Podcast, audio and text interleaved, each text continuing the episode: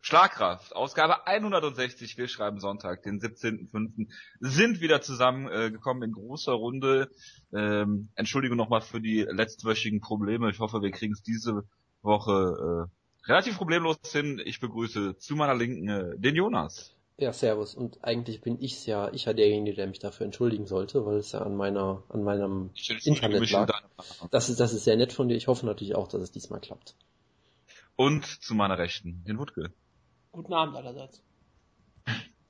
Wir fangen gleich an mit einem Bellator-Review. Äh, wir reden über die UFC gestern in Manila, äh, haben eine News-Ecke vorbereitet und es wird UFC 187 geben. Zunächst habe ich noch ein, zwei Sachen zu sagen zu Beginn. Erstmal entschuldigen wir uns natürlich auch in aller Form dafür, dass der bald lebenslang gesperrte Josh Barnett äh, in der letzten Sendung nicht genug Aufmerksamkeit bekommen hat. Auch wenn ich immer noch denke, dass äh, wir nicht über A, Beta Morris reden sollten und B, ähm, die Submission, der Submission-Sieg über ähm, die Lista viel mehr wert ist als über einen 30 Kilo leichteren äh, Gracie im Jahr 2015. Dann äh, wollte ich noch sagen, dass Wutke, du hast letzte Woche, glaube ich, gesagt, dass Bellator äh, Kimbo Slice gegen äh, Ken Shamrock ein Pay-Per-View ist. Ich glaube, das ist aber ein Free TV, wenn ich das richtig gelesen habe. Ja, das habe ich versprochen. Ja. Ach so, okay. Und das ist auch jetzt der Main Event. Okay, hervorragend. Ja, zu Bellator kommen wir gleich. Und über Brandon Sharp reden wir nachher noch, äh, aber dazu kommen wir dann gleich. Ja, reden wir doch direkt über Bellator, Wutke 137. Du hast es gesehen. Jonas, ja. hast du es eigentlich? Jonas? Ja, bitte? Jonas? Ja. Jonas? Hast du es gesehen? Habe ich was gesehen? Bellator. Ja, natürlich. Das Instrument fand ich hervorragend. Gut, dann äh, gebe ich euch beiden mal das Wort. Zwei Catchweight-Kämpfe auf der Maincard. Liest sich schon wieder hervorragend. Bitte. Wutke, möchtest du anfangen? Du hast ja, glaube ich, die Show Nein, komplett... Nein, aber du hast letzte Woche sehr viel nicht geredet. Okay. Ich bin dafür, dass du grundsätzlich diese Sendung komplett immer anfängst. Ist eine hervorragende Idee. Also, nein, nein, nein, das muss nicht die ganze Zeit Also, es fing ja schon sehr interessant an mit dem Main Event. Brandon Halsey, der von vielen Leuten durchaus als großes Talent gehypt wird, hat ziemlich deutlich das Gewicht verpasst. Er war, glaube ich, was war drei, vier Pfund drüber oder so. 188,1. Okay, das ist, ja, das ist schon ganz ordentlich. Und es wurde halt auch vorher schon gesagt, äh, der verliert den Titel, ganz egal was passiert. Ich weiß jetzt gar nicht, ob Kendall Grove den Titel hätte gewinnen können. Ja, hätte er. Doch, hätte er. Okay, das macht's noch absurder. Das ist äh, sehr schön. Und Chelsea, also für mich hat er gekämpft wie jemand, der einen harten Weightcut hatte und sich gesagt hat, ich habe nur Puste für eine Runde und deshalb will ich den Kampf jetzt sofort beenden. Also er hat ja wirklich nach 10 Sekunden, glaube ich, einen Takedown geholt. Ähm, nach 20 Sekunden hatte er einen Arm Triangle Choke drin, wo ich dachte, okay, das ging schnell, der Kampf ist jetzt vorbei. Aber nein, äh, Grove hat sich rausgekämpft und dann hat Halsey wirklich alles versucht, um den Kampf irgendwie in der ersten Runde äh, zu, zu beenden, auf, wie ich fand, teilweise auch sehr absurde Art und Weise. Also er hat sich mehrmals, äh, stand er über Kendall Grove und hat sich dann nach hinten runterfallen lassen auf den Boden, um, um Leglocks zu machen. Das hat er, glaube ich, zweimal gemacht. Äh, was wirklich, also, also Woodke hat ja, glaube ich, Sambo Halsey genannt oder so. Es war, äh, genau, ja. mich hat's irgendwie immer, mich erinnert sowas immer an Pancrase und fast schon so an geworkte Kämpfe, das, weil sowas machst du nicht. Du gibst nicht die Top-Position auf, um dich auf den Rücken fallen zu lassen für einen Leglock, der dann nicht klappt. Und ich habe dann ehrlich gesagt irgendwann das Interesse verloren. Er war halt klar überlegen, hat auch sehr gutes Ringen, konnte Grove immer wieder zu Boden nehmen und irgendwann in Runde 4 hat er letztendlich per TKO gewonnen. Wie gesagt, die erste Runde war relativ unterhaltsam, weil er halt alles gemacht hat, um den Kampf schnellstmöglich zu finishen und dabei sehr, sehr wild gekämpft hat, aber danach wurde es dann irgendwann für mich ziemlich uninteressant. Kannst du die Lücken füllen, die ich bei dem Kampf hatte?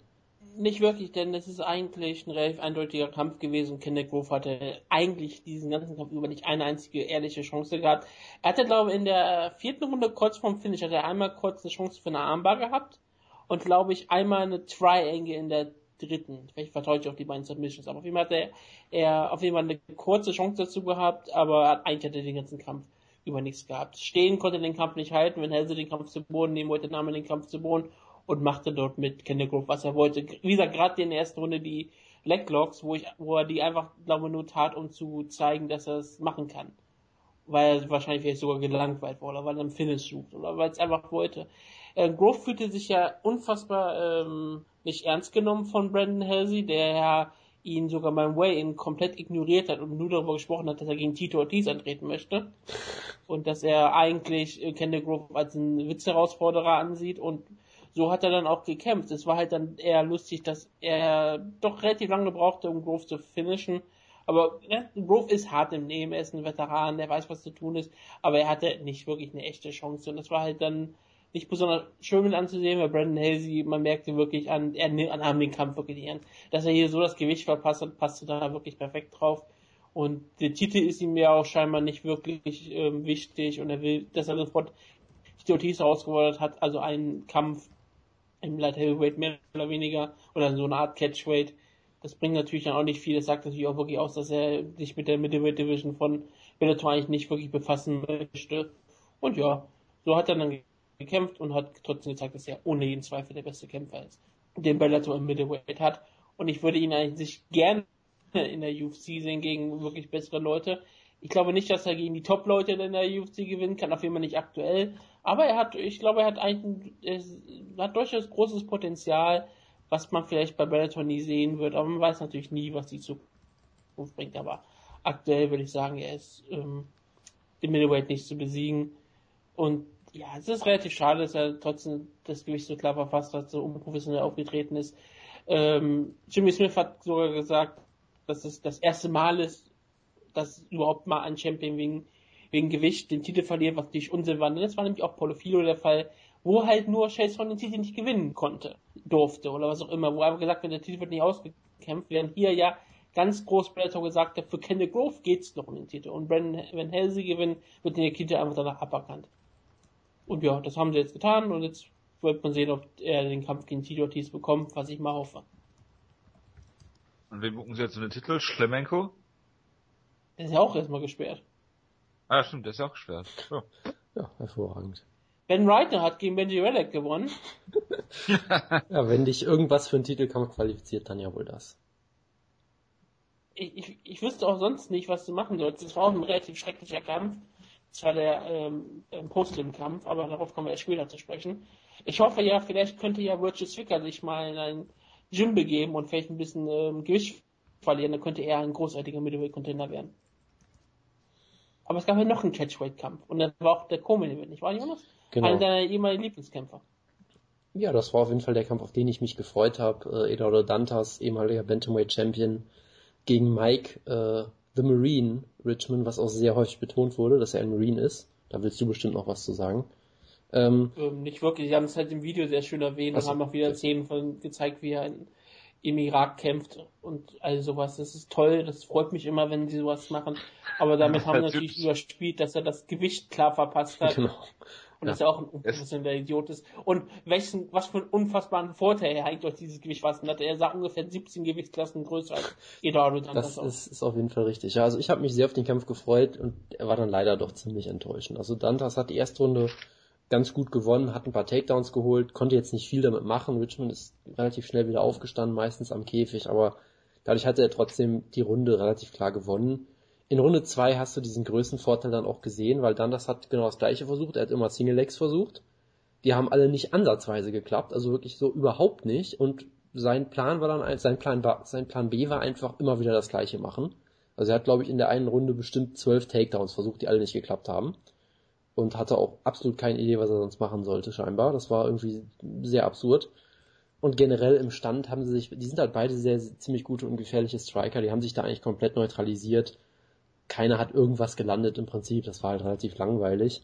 Ähm, Runde 2 war halt dahingehend so ein bisschen kontrovers, weil ähm, ich glaube, jeder hat die Runde bei Richmond gesehen, was man auch absolut machen kann. Aber es gab halt diese sehr interessante Begründung vom Kommentator, ähm, ich glaube Jimmy Smith war es, der gesagt hat, ja, also sie haben beide 13 Schläge gelandet, aber Richmond hat mehr Treffer versucht und deswegen gebe ich ihm die Runde. Also er hat Richmond die Runde dafür genau. gegeben, dass er häufiger daneben geschlagen hat als sein Gegner was schon eine sehr interessante Begründung ist. Also, ich meine, du kannst vielleicht sagen, dass er... Er hat bestimmt auch Manny Pacquiao vorne gesehen. Genau, also du, du, kannst bestimmt sagen, dass er vielleicht härter zugehauen hat oder dass er das, den Käfig kontrolliert hat oder irgend so ein Quatsch.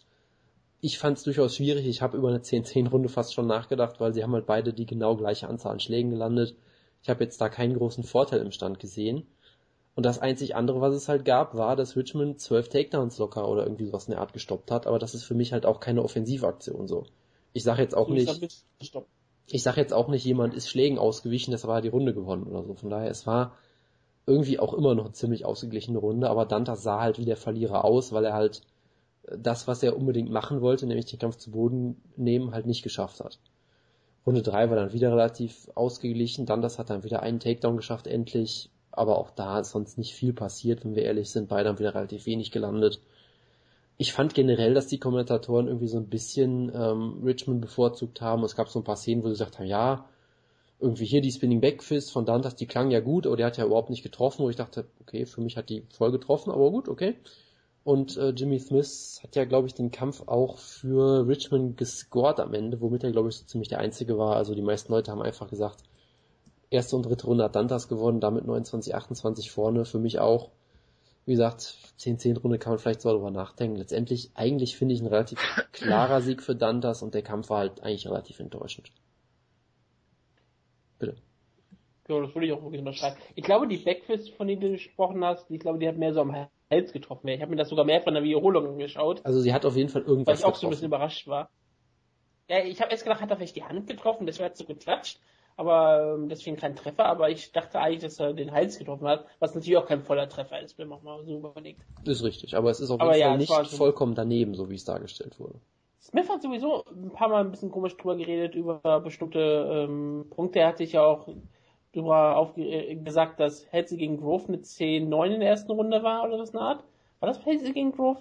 Wo er sich so aufgeführt hat, wo er gesagt hat, ähm, ja. Wo er nämlich auch gesagt hat, ähm, der einzige Grund, warum es keine 10-8 ist, weil Kendall Grove keinen optischen Schaden genommen hat. Also, dass er nicht blutet oder ein bisschen angeschwollen ist. Und deswegen kann er keine 10-8 geben. Ja, macht doch perfekten Sinn wo er sich wohl dann schon wieder gesagt hat, oh, da werden aber viele Leute dich, ähm, 10, die 10-8-Advokaten werden dich jetzt da wieder angreifen. Der hat gesagt, natürlich werden sie das tun. Und er mag sie trotzdem alles.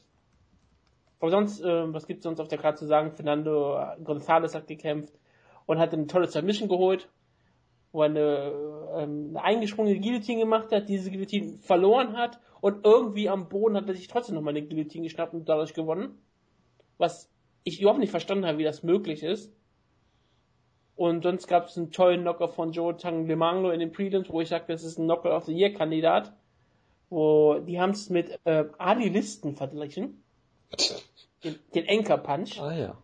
Wo, sie gesagt haben, bei Adi Listen haben sie gesagt, das war, ähm, gab es ja Kontroversen, dass es ein ähm, Pro Wrestling Knockout war, der eigentlich gar nicht echt stattfand und es war ein Work Punch und was auch immer. Hier haben sie gesagt, das wird hier keine Rolle spielen. Es war wirklich ein richtig absurder Kampf, äh, absurder Schlag, wenn ihr euch den mal anguckt, irgendwo Gift. Es ist ein sehr schöner Knockout. Den, ich bin dafür, dass Jonas den auf seine Liste schreibt, weil ich den bis dahin wieder vergessen habe. Das ist mein Knockout of the Year Kandidat bisher.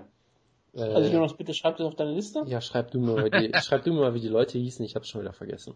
Jo Tang Tai Manglo Was? gegen Antonio Duarte. Was hast du an Schreiben jetzt nicht verstanden? Ich, ich, ich, hab sie, ich kann es hier buchstabieren. Jo Nein, danke. Ich, ich suche Der kommt aus Guam. Ja, das freut mich für ihn sehr.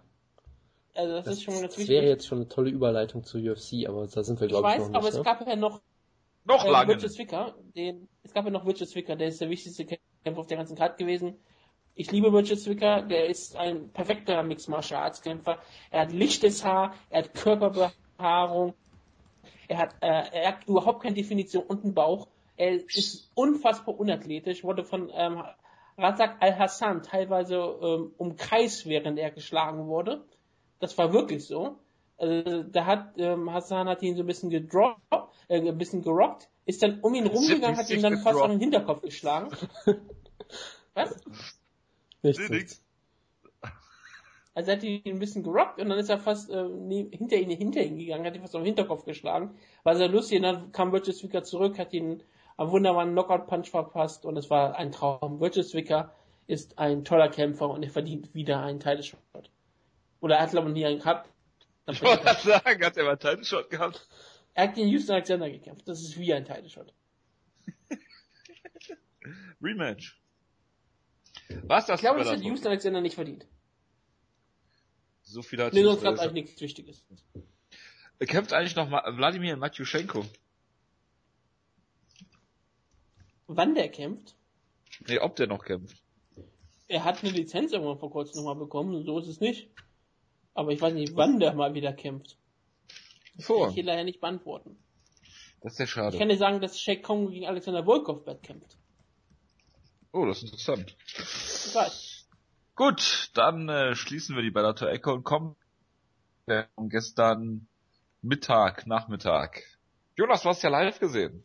Ich habe Teile davon live gesehen, das ist richtig, ja. Glückwunsch. Ich habe den Main Event jetzt nicht live gesehen und auch nicht in Wiederholung. Wer möchte von euch anfangen? Äh, Frankie Edgar hat Uriah Faber äh, ja 15-0 Runden besiegt. Bitte. Ja, also das ist, das ist eigentlich eine gute Zusammenfassung. Also es war ein guter Kampf. Es war jetzt kein Klasse-Kampf oder sowas, weil er dazu halt eigentlich zu eindeutig war. Und äh, jetzt sage ich mal nie die Gefahr eines Finishes oder so da war, aber es war eigentlich ein ganz unterhaltsamer Kampf. Ich mag ja Frankie Edgar's Stil auch sehr. Und der hat Faber hier komplett seinen Kampf aufgezogen eigentlich. Du hast halt gesehen, er ist eigentlich der bessere Boxer auf jeden Fall, schlägt bessere Kombinationen, hat auf jeden Fall das beste Ringen gehabt, also er konnte Faber eigentlich immer zu Boden nehmen, wenn er es wollte. Er konnte ihn halt nicht am Boden halten, weil es Uriah Faber ist, aber er konnte auch so den Kampf durchaus bestimmen, hat einige gute Treffer gelandet und ich meine, Faber hat auch durchaus gut mitgehalten. Es war jetzt kein, kein, keine Deklassierung oder sowas. Es war ein relativ enger Kampf, bei dem Faber halt, äh, bei dem Edgar halt trotzdem jede Runde klar gewonnen hat. Und von daher, ähm, es war halt ein solider Kampf. Also viel mehr muss, kann man da auch vielleicht auch gar nicht zu sagen. Edgar hat halt gezeigt, dass er immer noch auf jeden Fall auf dem Zenit ist. Faber ist vielleicht über den Zenit schon so ein bisschen hinaus, sah aber trotzdem natürlich auch nicht schlecht aus. Und Edgar hat auf jeden Fall wieder bewiesen, er ist einer der besten Kämpfer der Welt in diesen Gewichtsklassen. Vermutlich auch im Bantamweight, da könnte er bestimmt sofort auch mit einsteigen und im Lightweight bestimmt auch noch. Ähm, und jetzt bin ich weg. Nee, jetzt bist du wieder da. Oh, okay, dann bin ich wieder da. Ähm, sehr schön. Nee, nee, Moment, äh, aber ich hab, äh, du hast hat irgendwann zwischendurch aufgehört, äh, dass Edgar klar gewonnen hat und dann warst du weg. Ja, äh, also Edgar hat halt gezeigt, dass er ein Topkämpfer ist in diesen niedrigen Gewichtsklassen. Der könnte auch im Bantamweight bestimmt sofort in der Top 5 einsteigen, im Lightweight bestimmt auch wieder. Und es war ein unterhaltsamer Kampf, ein solider Kampf, aber jetzt, jetzt nichts Weltbewegendes in dem Sinne. Von daher viel mehr fällt mir dazu jetzt auch gar nicht ein. Wutke, ja, Jonas hat es ganz gut zusammengefasst. Das, die Sache war einfach, es war ein relativ eindeutiger 50-45 Kampf, aber auch so einer, wo du sagen kannst, ja, Edgar hat jede Runde gewonnen, aber es war halt kein, es wird es Dominanz nennen, ja schon, irgendwie, aber es war nicht so, dass Faber immer so viel gefehlt hat. Er hätte vielleicht mal nur einmal, einmal ein bisschen rocken können, hätte vielleicht eine Runde gestohlen, hätte vielleicht einmal selbst einen Takedown geschafft und ein bisschen Ground Pound gezeigt der hätte vielleicht mal eine Runde stehen können. Es war nie so weit weg, aber eigentlich war es ein Kampf, den Edgar, es wirkte nicht so, als würde Edgar den Kampf verlieren können. Und das ist, das war dann noch ein bisschen eindeutiger, als ich gedacht habe. Faber wirkte mal an, dass er A, älter wird und dass er in der Gewichtsklasse kämpft, in der Ewigkeit nicht gekämpft hat. Edgar wirkt einfach perfekt fürs Featherweight gebaut. Er war schnell, ähm, konterstark und hatte weiterhin seine ganzen Stärken wie das tolle Ring und hat hier mit Faber, hat Faber seine erste Niederlage in einen Non-Title-Kampf zugefügt. Das ist natürlich auch ein toller, äh, Fakt, äh, toller Fakt, den sich Edgar auf seine Fahne schreiben kann. Und ja, er hat hier ganz klar bewiesen, dass er einer der besten Kämpfer in der Gewichtsklasse ist. Entweder die Nummer 1 oder Nummer 2 hinter Jose Aldo. Da gibt es eigentlich gar keinen Zweifel. Und ich würde ihn wirklich so, und er hat sich damit auch seinen Title verdient, egal ob es dann gegen ähm, Aldo 2 ist oder gegen Conor McGregor. Und ich, ich sehe gegen beide, dass er gegen beide auf jeden Fall gute, immer noch gute Chancen hat. Gegen Conor McGregor sehe ich ihn als klaren Favoriten. Gegen Aldo hat er im ersten Kampf äh, Probleme gehabt, aber ich würde mir durchaus vorstellen, dass er in, in einem Rückkampf äh, die nötigen Fe äh, die nötigen Verbesserungen haben würde. Und er sieht jedes Mal wieder besser aus. Er hat mit Kapsponzen mehr wie den Boden aufgewischt und hat hier mit Ryan Faber einen richtig soliden Sieg gefeiert. Ihm fehlte halt dieser große ähm, dieser ganz große Knalleffekt mal so ein bisschen. Dieser große Sieg, den man sich so auf die Fahne schreiben kann, wie es äh, ja Chef Mendes jetzt vor kurzem mit Ricardo Lamas gemacht hat. Aber es ist trotzdem immer wieder klar, Frankie Edgar ist einer der besten Kämpfer, den wir hier in diesem Sport hatten. Und ich freue mich, ihn jedes Mal zu sehen. Ryan Faber, absolute Legende. Aber jetzt ist er wahrscheinlich wirklich weg von irgendwelchen Title-Shots mal wieder. Und er kann immer noch in jeder Fight Night, jeder, jeder, äh, die man Main Event braucht oder ein Co-Main Event braucht, kann er gegen irgendeinen Kämpfer kämpfen und das macht ihn, dass er da ist, macht es sofort zu einem möglichen Main Event und das ist einfach sehr schön. Und ich, hoffe, dass er noch seine, seine Karriere noch lange fortsetzen kann. Er ist einer meiner Lieblingskämpfer und er hat hier gegen Hector verloren, aber es ist nur wirklich eine Schande. Die Sache ist ja die, äh, Frankie Edgars Karriere Ähm, vor allen Dingen, weil er diesen harten Kampf hatte gegen Ray Maynard, wo es ja durchaus hätte äh, abwärts gehen können. Gerade diese beiden Kämpfe, wo er die erste Runde jeweils mindestens 10, 8 verloren hat. Ne? Also hat er schon einiges kassiert. Da nochmal so zurückzukommen, faszinierend eigentlich. Aber gut. Na. Ich würde ihn ja trotzdem gerne mal gegen Chad Mendes sehen, auch wenn sie es niemals bucken werden wahrscheinlich, ne? Um sich dadurch die Container zu zerschießen. Aber gut. Warten Ähm, wir die würden es bestimmt bucken, wenn Edgar jetzt seinen nächsten Title Shot verliert. und Möglich, eine ja. immer Champion wäre. Dann könnte man es natürlich mal machen. Ja gut, das ist aber noch ein bisschen hin, bis sich alle Beteiligten mal wieder dreimal verletzt haben. Oder ähm, Aldo schlägt McGregor und geht hoch ins, äh, ins, äh, ins äh, Lightweight. Dann könntest du Mendes gegen Edgar um den Titel äh, buchen. Wahrscheinlich, ja. Würde ich mal so sehen. Gut, dann schließen wir den Main Event. Oder habt ihr noch was, Jonas, hast du noch was zu sagen? Ja. Ähm, Jonas, siehst du jetzt eher Faber im Bantamweight oder im Featherweight? Ich sehe ihn ganz klar, wie King Mo sagen würde, im Moneyweight. Also du musst mit Faber so viel Kämpfe wird er in seiner Karriere nicht mehr haben. Von daher musst du ihn, du musst ihn in solchen Kämpfen auf jeden Fall ein, einsetzen. Also jetzt vielleicht nicht in den Philippinen, weil ich meine, der Kampf war eine hervorragende Ansetzung, die glaube ich trotzdem komplett untergegangen ist. Aber prinzipiell kannst du ihn halt nicht gegen Bruce Leroy bucken oder gegen äh, gegen wen war das? Gegen Dennis Siever im, in Deutschland. Genau, oder den, den letzten Kampf, der, wäre geil. war das Francisco Rivera? Ich habe schon wieder vergessen, Ja, gegen wen er gekämpft Rivera. hat. Was halt so Ja, totale genau. Nichtskämpfe ist, wo du sagst, du kannst aus dem, aus dem Kampf, du kannst halt Faber auf die Karte stellen, der wird halt ein paar Leute ziehen und ein paar Zuschauer, aber das ist halt ein Kampf für die Tonne im Prinzip. Wie wär's mit Clay Guida gegen Uriah Faber? Sowas zum Beispiel wäre super, genau. So, sowas meine ich halt. Also Kämpfe gegen andere Leute, die man auch kennt, die auch vermarktbar sind, die Namen haben, die, wo du den Kampf auch aufbauen kannst, weil ich meine, wenn er gegen, wenn er gegen Francisco Rivera verliert und es sah eine Weile so aus, als wäre er auf dem Weg gegen den zu verlieren, das darf man ja nicht vergessen, dann hast du dir halt total ins Knie geschossen, wie Joe Riggs es machen würde. Ähm, weil, weil du halt, weil du halt, dann, dann hast du halt einen Superstar äh, wie Faber erstmal wieder äh, verloren und Francisco Rivera wird dadurch auch nicht zum bekannten Namen. Also ja, Clay Guida wäre perfekt. Was ich mir halt Und du willst noch, ihn auch nicht gegen so aufstrebende Talente wie Misa Bektic stellen, beispielsweise, weil hm, weiß Die ich natürlich sehr nicht. gut Da, da ist er, glaube ich, immer noch ein bisschen zu gut für. Das wäre halt gefährlich. Aber wenn die UFC jetzt ein aufstrebendes Talent hätte, wo sie wirklich sagen, den wollen wir pushen, dann könnte man vielleicht drüber nachdenken. Aber das macht die UFC ja nicht. Die pushen ja Mirza Bektic jetzt nicht wirklich. Also ich meine, Gott, die, äh, wenn, was wäre, was wäre denn, pass auf. pass auf. Joseph Kampf Duffy. Ja, ich wollte gerade Joseph Darcy sagen, genau. Ja. Ist darf ich nicht ein Lightweight? Ja, der äh, könnte aber auch Ja, runtergehen. der hat, glaube ich, in beiden Gewichtsklassen schon gekämpft auch. Ist ja auch egal. Ich habe so gedacht, ähm, falls er verliert, dann könnte er gegen Conor McGregor kämpfen. Genau das wollte ich nämlich auch sagen. Das wäre nämlich mein Beispiel. Wenn bei, wenn McGregor verliert, er wird ja trotzdem äh, immer noch einen großen Kampf kriegen wollen. Die UFC wird ihn ja jetzt nicht gegen Dennis Siever nochmal stellen oder Die so. glänzt. Genau. Die wollen ihn ja weiter, die wollen ihn ja weiter gegen einen großen Namen stellen. Dann wäre Faber halt perfekt zum Beispiel, weil den Kampf könntest du vermarkten wie sonst was. Sowas als Beispiel. Deshalb glaube ich halt auch, ich hoffe, dass die UFC jetzt auch, sag ich mal, daraus gelernt hat und dass man jetzt auch Faber in solche Kämpfe buckt, statt eben gegen Francisco Rivera, gegen den jetzt nichts, ne, Francisco Rivera in allen Ehren, aber das ist kein Kampf für Raya Faber. Aber da hatte man mal jemanden Aufstrebendes gegen Faber gestellt und der hatte ja so eine gute erste Runde gehabt. Ja, aufstrebend ist jetzt auch äh, Ist ein bisschen übertrieben bei Francisco Rivera, ich weiß. aber In der Tat. so ein ganz klein bisschen, ja. Gut. Also mit zum, Sterling hat bestimmt Lust, gegen Raya Faber zu kämpfen. ist der Featherweight? Der war Bantamweight, da kann aber Faber auch wieder hingehen. Achso, Wie okay. gesagt, Moneyway, der kämpft da, wo die Kämpfe sind. Ja, nur wollt, ich weiß halt nicht, ob die UFC Aljamain Sterling wirklich pushen will. Das ist halt wieder das Ding, ne? Ja, gut. Das ist richtig, weiß aber die ich. mussten Bantamweights pushen, ganz dringend. Das ist sicherlich richtig, ja. Ich sag mal so, das gewinnt, gewinnt er gegen Faber, hat er fast einen Teilshot. Das ist richtig, ja. Jonas geht ja mal vom schlimmsten Fall aus.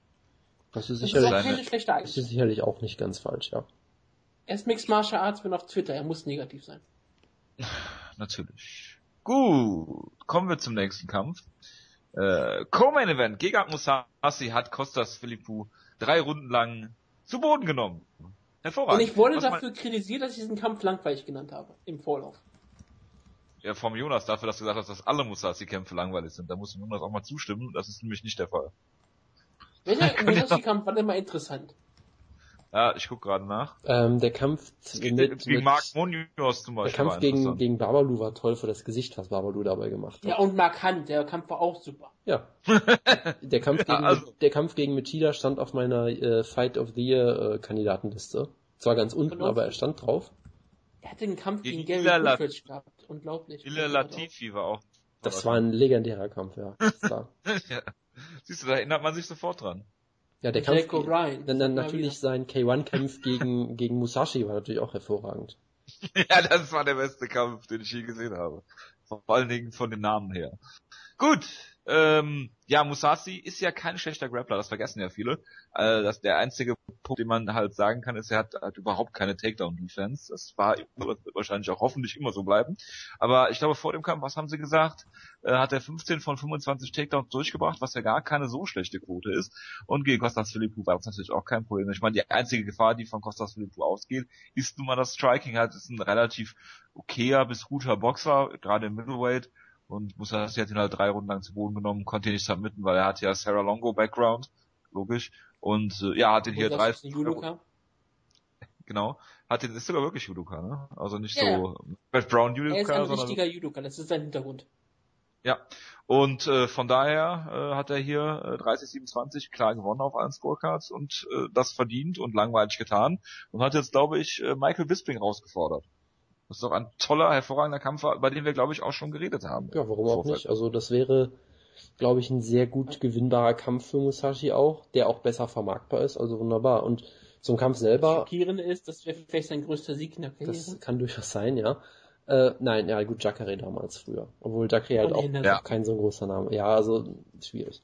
Im Nachhinein ist Jacare auf jeden Fall ein großer Sieg. Genau, das auf, das auf jeden Fall. Ja.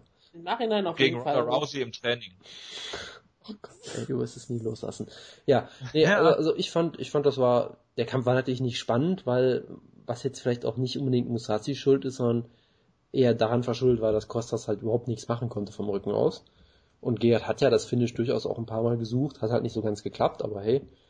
Ich fand, äh, Philippou hat gar nicht so schlecht gestartet, hat relativ viele Kicks gezeigt, wofür er eigentlich auch nicht wirklich bekannt ist. Und dann hat Musashi halt nach einer Minute gesagt, okay, bist im Stand vielleicht ein bisschen besser, als ich gedacht habe. Da habe ich jetzt keine Lust drauf, nehme ich dich halt zu Boden. Und da hat Costa halt überhaupt nichts machen können.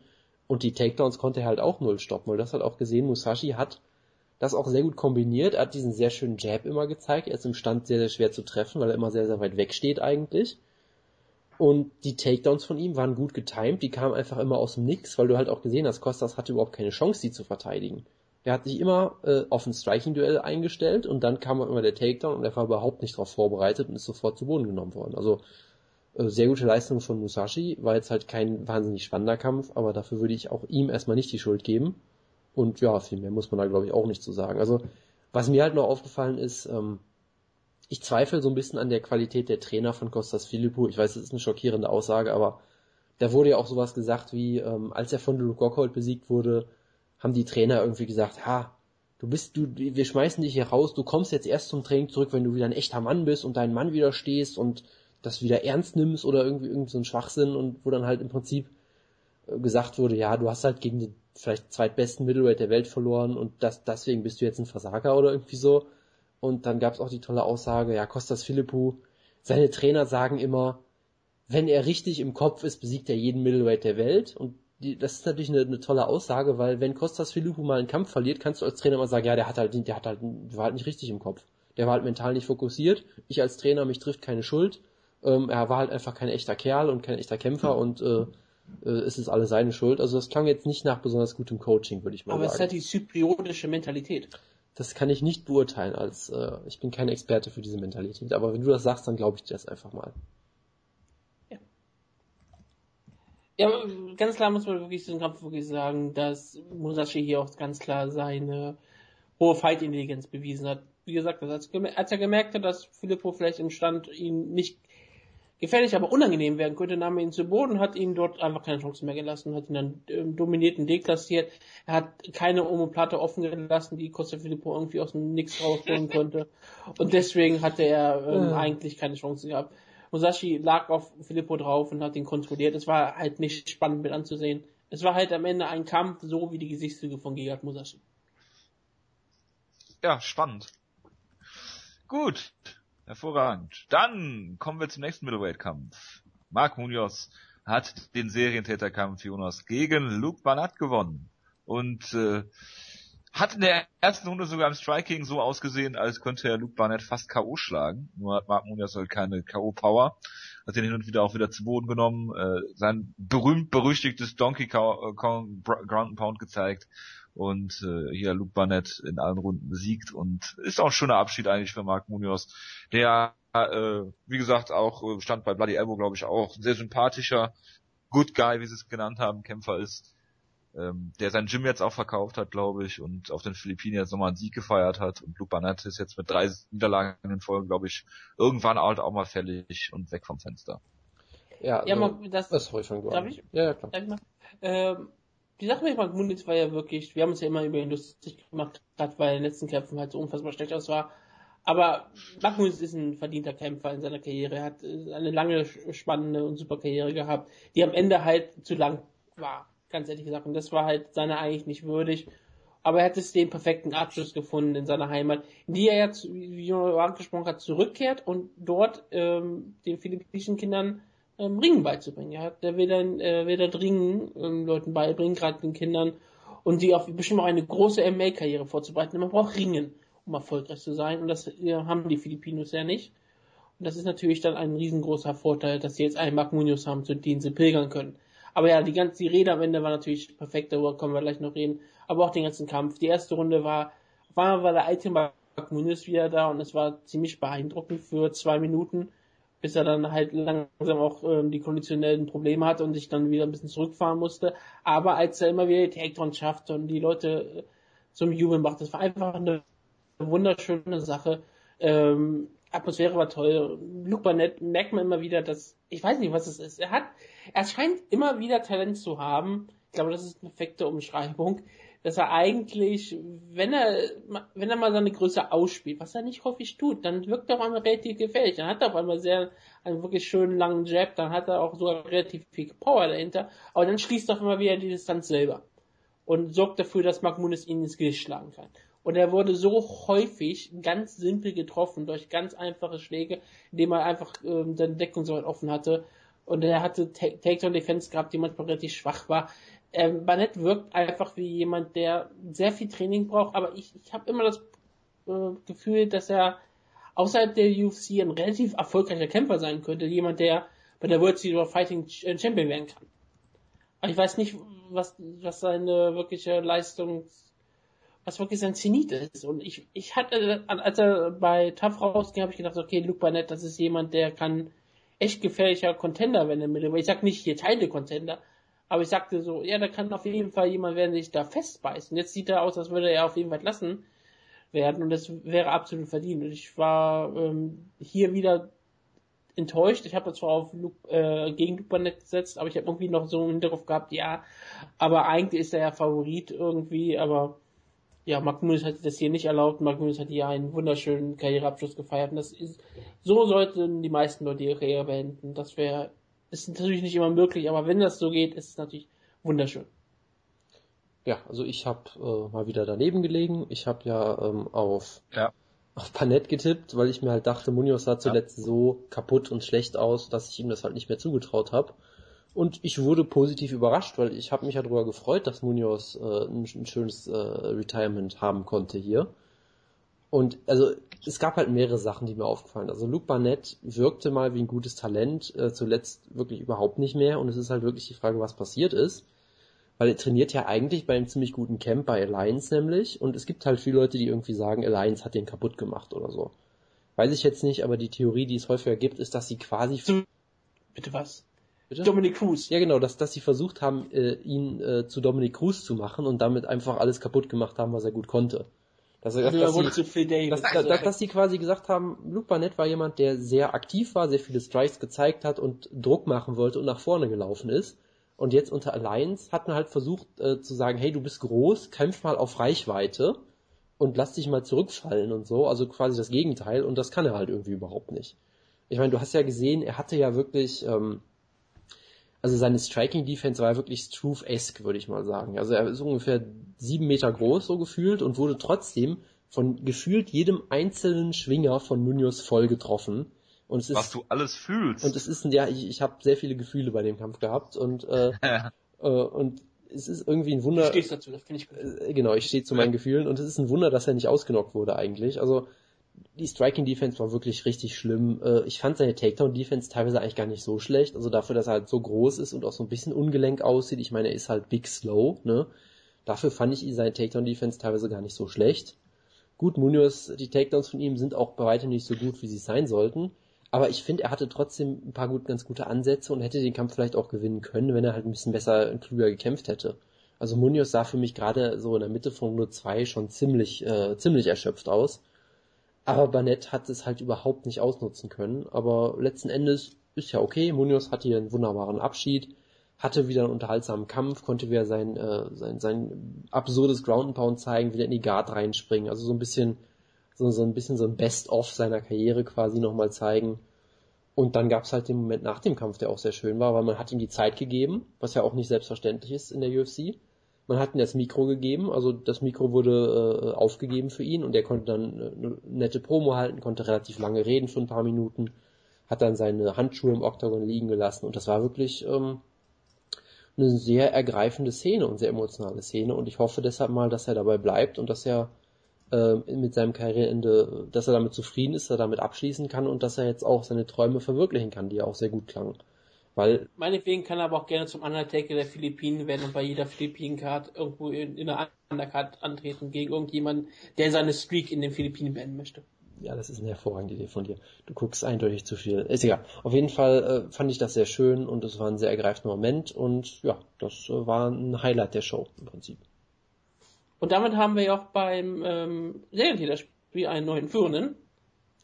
Ein Der neuen ist der allein Jojo. Ist das nicht Ja. der alte Der Führende? sechs, er hatte sechs Kämpfe in Folge gewonnen.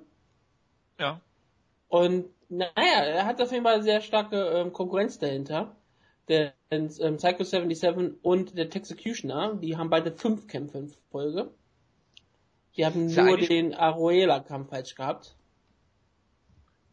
Und Areola, deswegen wird es ja. spannend sein, dass es ähm, für Jojo muss das weiter die Serie aufbauen, denn es wird relativ schwierig. Denn ich habe auch drei Kämpfe in Folge, habe auf Jonas aufgeschossen. Äh, Das, ich habe ich hab, ich hab null erfolgreiche Kämpfe in Folge. Wer, wer hat eigentlich die meisten, die meisten äh, Niederlagen in Folge getippt? Also der Jonas hat hier vier mit Brandau in der Mitte, der ja, ausgefallen das, das ist. zählt aber nicht. Es ist relativ schwierig, das festzustellen, weil ähm, so viele Kämpfe aussetzen. Wenn du so siehst, ist es, glaube ich, sogar Freakman, der hat nur als einen einzigen Kampf richtig gehabt. Und eins, ähm, zwei, drei, vier, fünf, ähm, ja, eins, zwei, drei, vier, fünf, sechs Niederlagen in Folge. Okay. Schöne Grüße an der Ich kann mir Stelle. gerade ein bisschen durcheinander, weil ein Kampf ist ein No-Contest, Entschuldigung. Deswegen. Finde interessant, dass Mark äh, Webber vom Cyborg uns ja auch hört. Äh, schöne Grüße an der Stelle, wusste ich gar nicht. Oder er hört uns nicht und guckt, macht nur beim Serientäterspiel mit. Das, Stimmt, der äh, ist was- ein bisschen eingetragen. Hervorragend. Ja, aber da sieht man mal, dass wir schon mehr als zwei Zuhörer haben, lieber Jonas.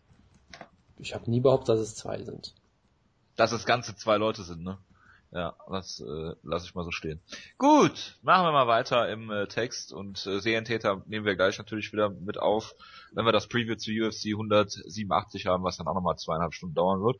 Äh, ähm, Neil Magny gegen äh, Hughie Lim hat jetzt Neil Magny seine Siegesserie auf, ich glaube, sieben Siege ausgebaut. Also auf Twitter habe ich, glaube ich, 600 behauptet. Das stimmt, glaube ich, nicht so ganz, aber so bei Pi mal Daumen müsste es schon hinkommen. Ähm, ja, also Ja. soll ich mal anfangen oder möchtest du? Kannst du gerne machen, kann ich aber auch machen, weil Bitte. äh, ja die äh, Story, die sich durch äh, Lims Karriere zieht, ist ja, dass er diese unfassbare Power hat, dass er immer wilde Strikes zeigt, dass er, dass er äh, Jumping Knees versucht, äh, Spinning Backfists und so weiter und war dadurch mit ja auch durchaus erfolgreich. Natürlich nicht gegen den großen Tarek Seferdin, lieber Jonas, äh, aber ähm, ja, damit kann er den meisten Middleweights in so einem in der unteren Hälfte der Welterweights übrigens. äh, äh, Welterweights, Entschuldigung. Was habe ich gesagt? Middleweights. Aber das kann man bei den Ja, beiden Leuten... Middleweight kann er wahrscheinlich auch sagen. Ja, also das sind beides auch, äh, ich, ich glaube, es wurde ja gesagt, dass es der größte Welterweight-Kampf der Geschichte ist, was die Wingspan angeht oder irgendwie sowas. Also das sind halt zwei sehr, sehr große Kämpfer auch. Von daher Ja. kann das mal passieren.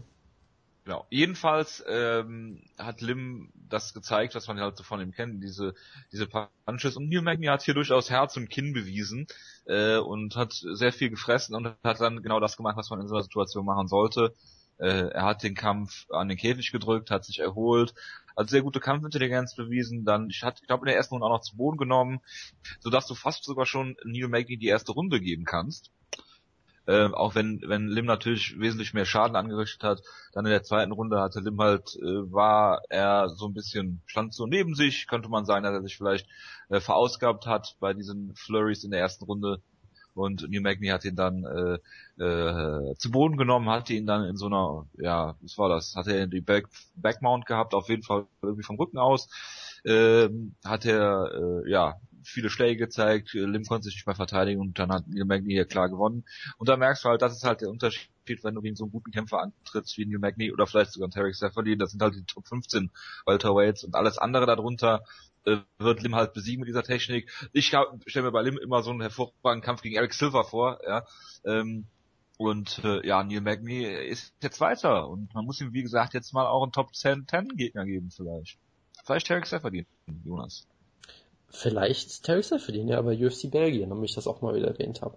Also ich habe den Kampf ja live geguckt und habe vorher auf Twitter äh, eigentlich gesagt, Lim hat unfassbare Power, dürfte technisch aber deutlich schlechter sein und kämpft auch meistens relativ übermütig und genauso ist es ja passiert. Also er hatte Neil Magny am Rand einer Niederlage, hat dann halt lieber Flying Knees gezeigt. Ich glaube, da gab es doch auch mal so eine tolle Statistik, dass er in jedem Kampf bisher in der UFC einen Flying Knee gezeigt hat oder irgendwie sowas.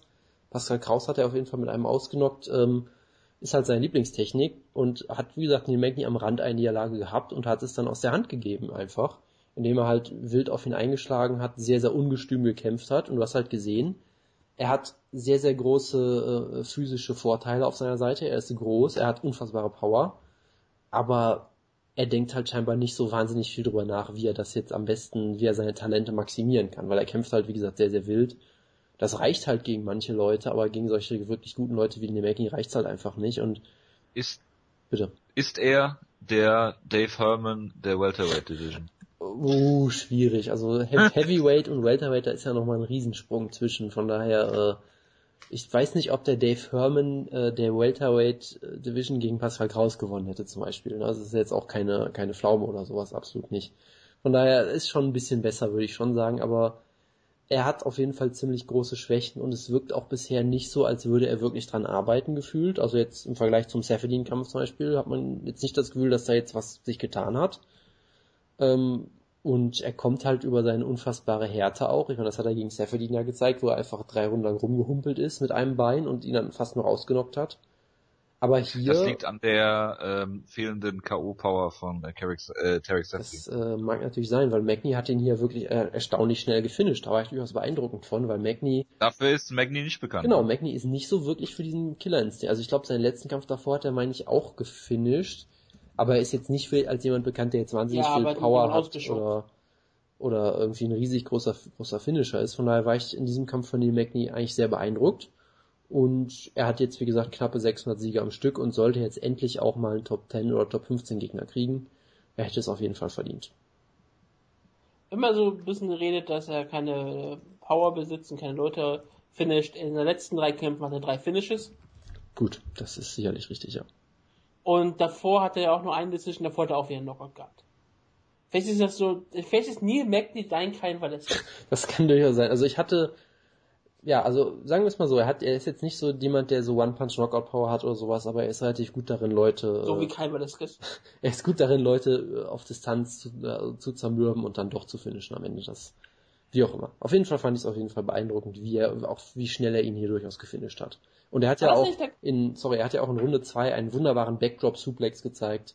Das hat mich auch sehr erfreut. Da wollte ich eingehen. Ich, will, ich, ich fand das, was Twitter von dir gelesen sagt, das war ein Backdrop-Suplex. Für mich sah es eher aus wie ein Oroga Magni. Von mir aus auch das, ja, aber es war kein Chokeslam dabei, glaube ich, deshalb ist es Hat sich eigentlich in der Luft gedreht und hat ganz klar ihn so zu Boden geschleppt. Das war auf jeden ich, Fall. Ich möchte da jetzt nicht mit dir darüber diskutieren, gerade weil Jojo, glaube ich, wieder gerade aus, aus, ausflippt, von daher äh, gebe ich dir einfach mal recht. ähm, Jojo hat ja über die äh, Karriere von ähm, Hu, Min, äh, Hu Lim geredet. Ich mag, will lieber über die Karriere von Nemekne reden. Denn Nemeknes Karriere ist eigentlich die Definition von Ultimate Fighter ist sowas von scheißegal. wir müssen darüber reden. Er hat Ultimate Fighter Team Carvin vs. Team Nelson mitgemacht. Das war die Staffel, die gewonnen wurde von Colton Smith. Und in der Staffel wurde Neil Magny von Mike Ritchie ausgenockt. Die sind beide nicht mehr in der UFC und glaube auch niemand von dieser Staffel ist in der UFC, außer jemand, der auch in der ersten Runde rausgeflogen ist und das war nämlich Sam Abel. Das heißt, wir haben mal darüber gesprochen, Da wie fällt äh, Jojo vor Schreck äh, die Bierflasche um, glaube ich. genau, genau, genau ist das ist was. Genau. Ja, bitte, Wut. Entschuldigung. Es geht ja wirklich darum, noch, wir haben darüber gesprochen, wie manchmal ähm, Ultimate Fighter keine Aussagekraft hat wegen dem Trainingscamp. Hier ist eigentlich wirklich die perfekte Definition. Man sieht halt, manchmal macht man große Schritte danach und Nimekni hat eigentlich auch keinen großen Schritt danach gemacht. Er hat zwar John Manley besiegt, aber danach hat er gegen den ähm, Pascal Kraus Gegner in Berlin Sergio Moraes verloren, gegen Seth Besinski, den, den größten polnischen Ki- Killer Peter- aller Peter- Zeiten. Peter Sobotta-Gegner, nicht Pascal Kraus. Habe ich was rausgesagt? Ja, Entschuldigung. Ja. Pas- Peter. Sobotta Gegner natürlich. Und dann hat er ja diese riesengroße Siegesserie gestartet und jetzt hat er hier mit ähm, Lim zum ersten Mal einen richtig, richtigen Topmann gekämpft und besiegt. Natürlich, gut, der Tim Means vorher schon besiegt gehabt, aber Lim ist auf jeden Fall jemand, der viele Leute als sehr, sehr gefährlich anstufen. Was mir wirklich gut gefallen war, war wirklich die Situation, als er gerockt wurde und halt sich nicht nur gegen den Käfig gestellt hat und Arm hochgenommen hat, hoffte, dass er wieder fit wird, sondern hat halt immer wieder versucht, Schlägen auszuweichen, hat auch sehr gut gemacht und Lim hat halt da gezeigt, dass er keine gute Genauigkeit hat. Magny ist den Schlägen ausgewichen und konnte so den Sturm ähm, abwehren und kam dann wieder zurück und dann, wie du angesprochen hast, mit einem wunderschönen, du sagst Backdoor Suplex, sagt Oregon Magny, ist mir egal und hat ihn dann wunderbar gefinisht. Es ist eine ähm, Demonstration gewesen von Magny, der mir wirklich stark gefallen hat. Er hat gezeigt, dass er wirklich Herz und Kinn hat und dass er auch ein bisschen Killerinstinkt besitzt. Lim schlägt es ja nicht ganz simpel, dafür müsste schon ziemlich gut sein. Er hat sich auf jeden Fall einen Top-Kampf ähm, gefordert. Und manche Leute haben mir sogar gesagt, er sollte gegen den Sieger von Condit und Alves antreten. Das ist teilweise hart, wenn es gegen Carlos Condit geht, aber vielleicht muss man vielleicht mal so einen großen Schritt machen. Ich sage ähm, sogar, vielleicht sogar äh, den Sieger von Matt Brown und Tim Means. Oder den Es Sieger von Jake Ellenberger gegen äh, unbekannten Steven Gegner. Wonderboy Thompson. Der Ah, Kampf wird, okay. ja, wird ja scheinbar nicht stattfinden, wie mir Leute sagen. Also Aha. keine Sorge. Nein, Okay. aber ähm, es, es, es, es muss auf jeden Fall jetzt ein großer Schritt folgen und er hat es auf jeden Fall verdient. Ähm, und ja, ich sage, ich, ich bin wirklich dafür. Der Sieger von Matt Brown gegen Tim Means ist für mich eigentlich der perfekte Kampf für ihn. Das ist ein spektakulärer Kampf, weil egal wer gewinnt, ich sage natürlich Matt Brown gewinnt, aber das ist dann so ein Kampf für eine Fox Card Main Event. Naja, lass mal die Kirche. Matt Brown ist ein Main Eventer, ja? Ja, das ist soweit richtig. Hat schon mal im Main Event gekämpft. Das könnte äh, Huigi Lim auch von sich behaupten. Aber das nur nebenbei. Ähm, ja. Verdient hat er, also ich weiß nicht, was Neil Magny eigentlich noch machen soll, um sich noch mehr zu verdienen, aber gut, warten wir mal ab. Was wollt ihr zu Philippe Nova sagen gegen äh, äh, Yu Chul Nam? Ich will dazu sagen, dass ich den Kampf leider gesehen habe und es bereue, weil der Kampf relativ uninteressant war. Und Felipe Nova hat eine Decision gewonnen, die er, glaube ich, nicht verdient hat, aber das war mir am Ende fast schon egal, weil der Kampf halt, er war halt nicht besonders ich auch- interessant. Als alle Leute so schrien, Robbery, Robbery, Robbery, habe ich gedacht, ja, vielleicht, aber ich hätte den Kampf aufmerksam schauen müssen, um das zu beurteilen. Nova hat für mich die erste Runde äh, durchaus gewonnen. Aber dann hat äh, Nama eigentlich die Kontrolle übernommen und ich dachte eigentlich, dass Nama auch den Kampf gewonnen hat. Aber es ist eigentlich ein langweiliger Streckskampf gewesen. Und über den man nicht reden würde, wäre das nicht ähm, die, auf der Maincard gewesen und es wäre nicht ähm, die beste Krankenschwester überhaupt, Filipe Nova. War das alles? Ja, ich will. Gut, ja. Normalerweise würden wir diesen Kampf ignorieren. Okay, dann tun wir das doch einfach. Und äh, gibt's überhaupt noch irgendwas zu sagen?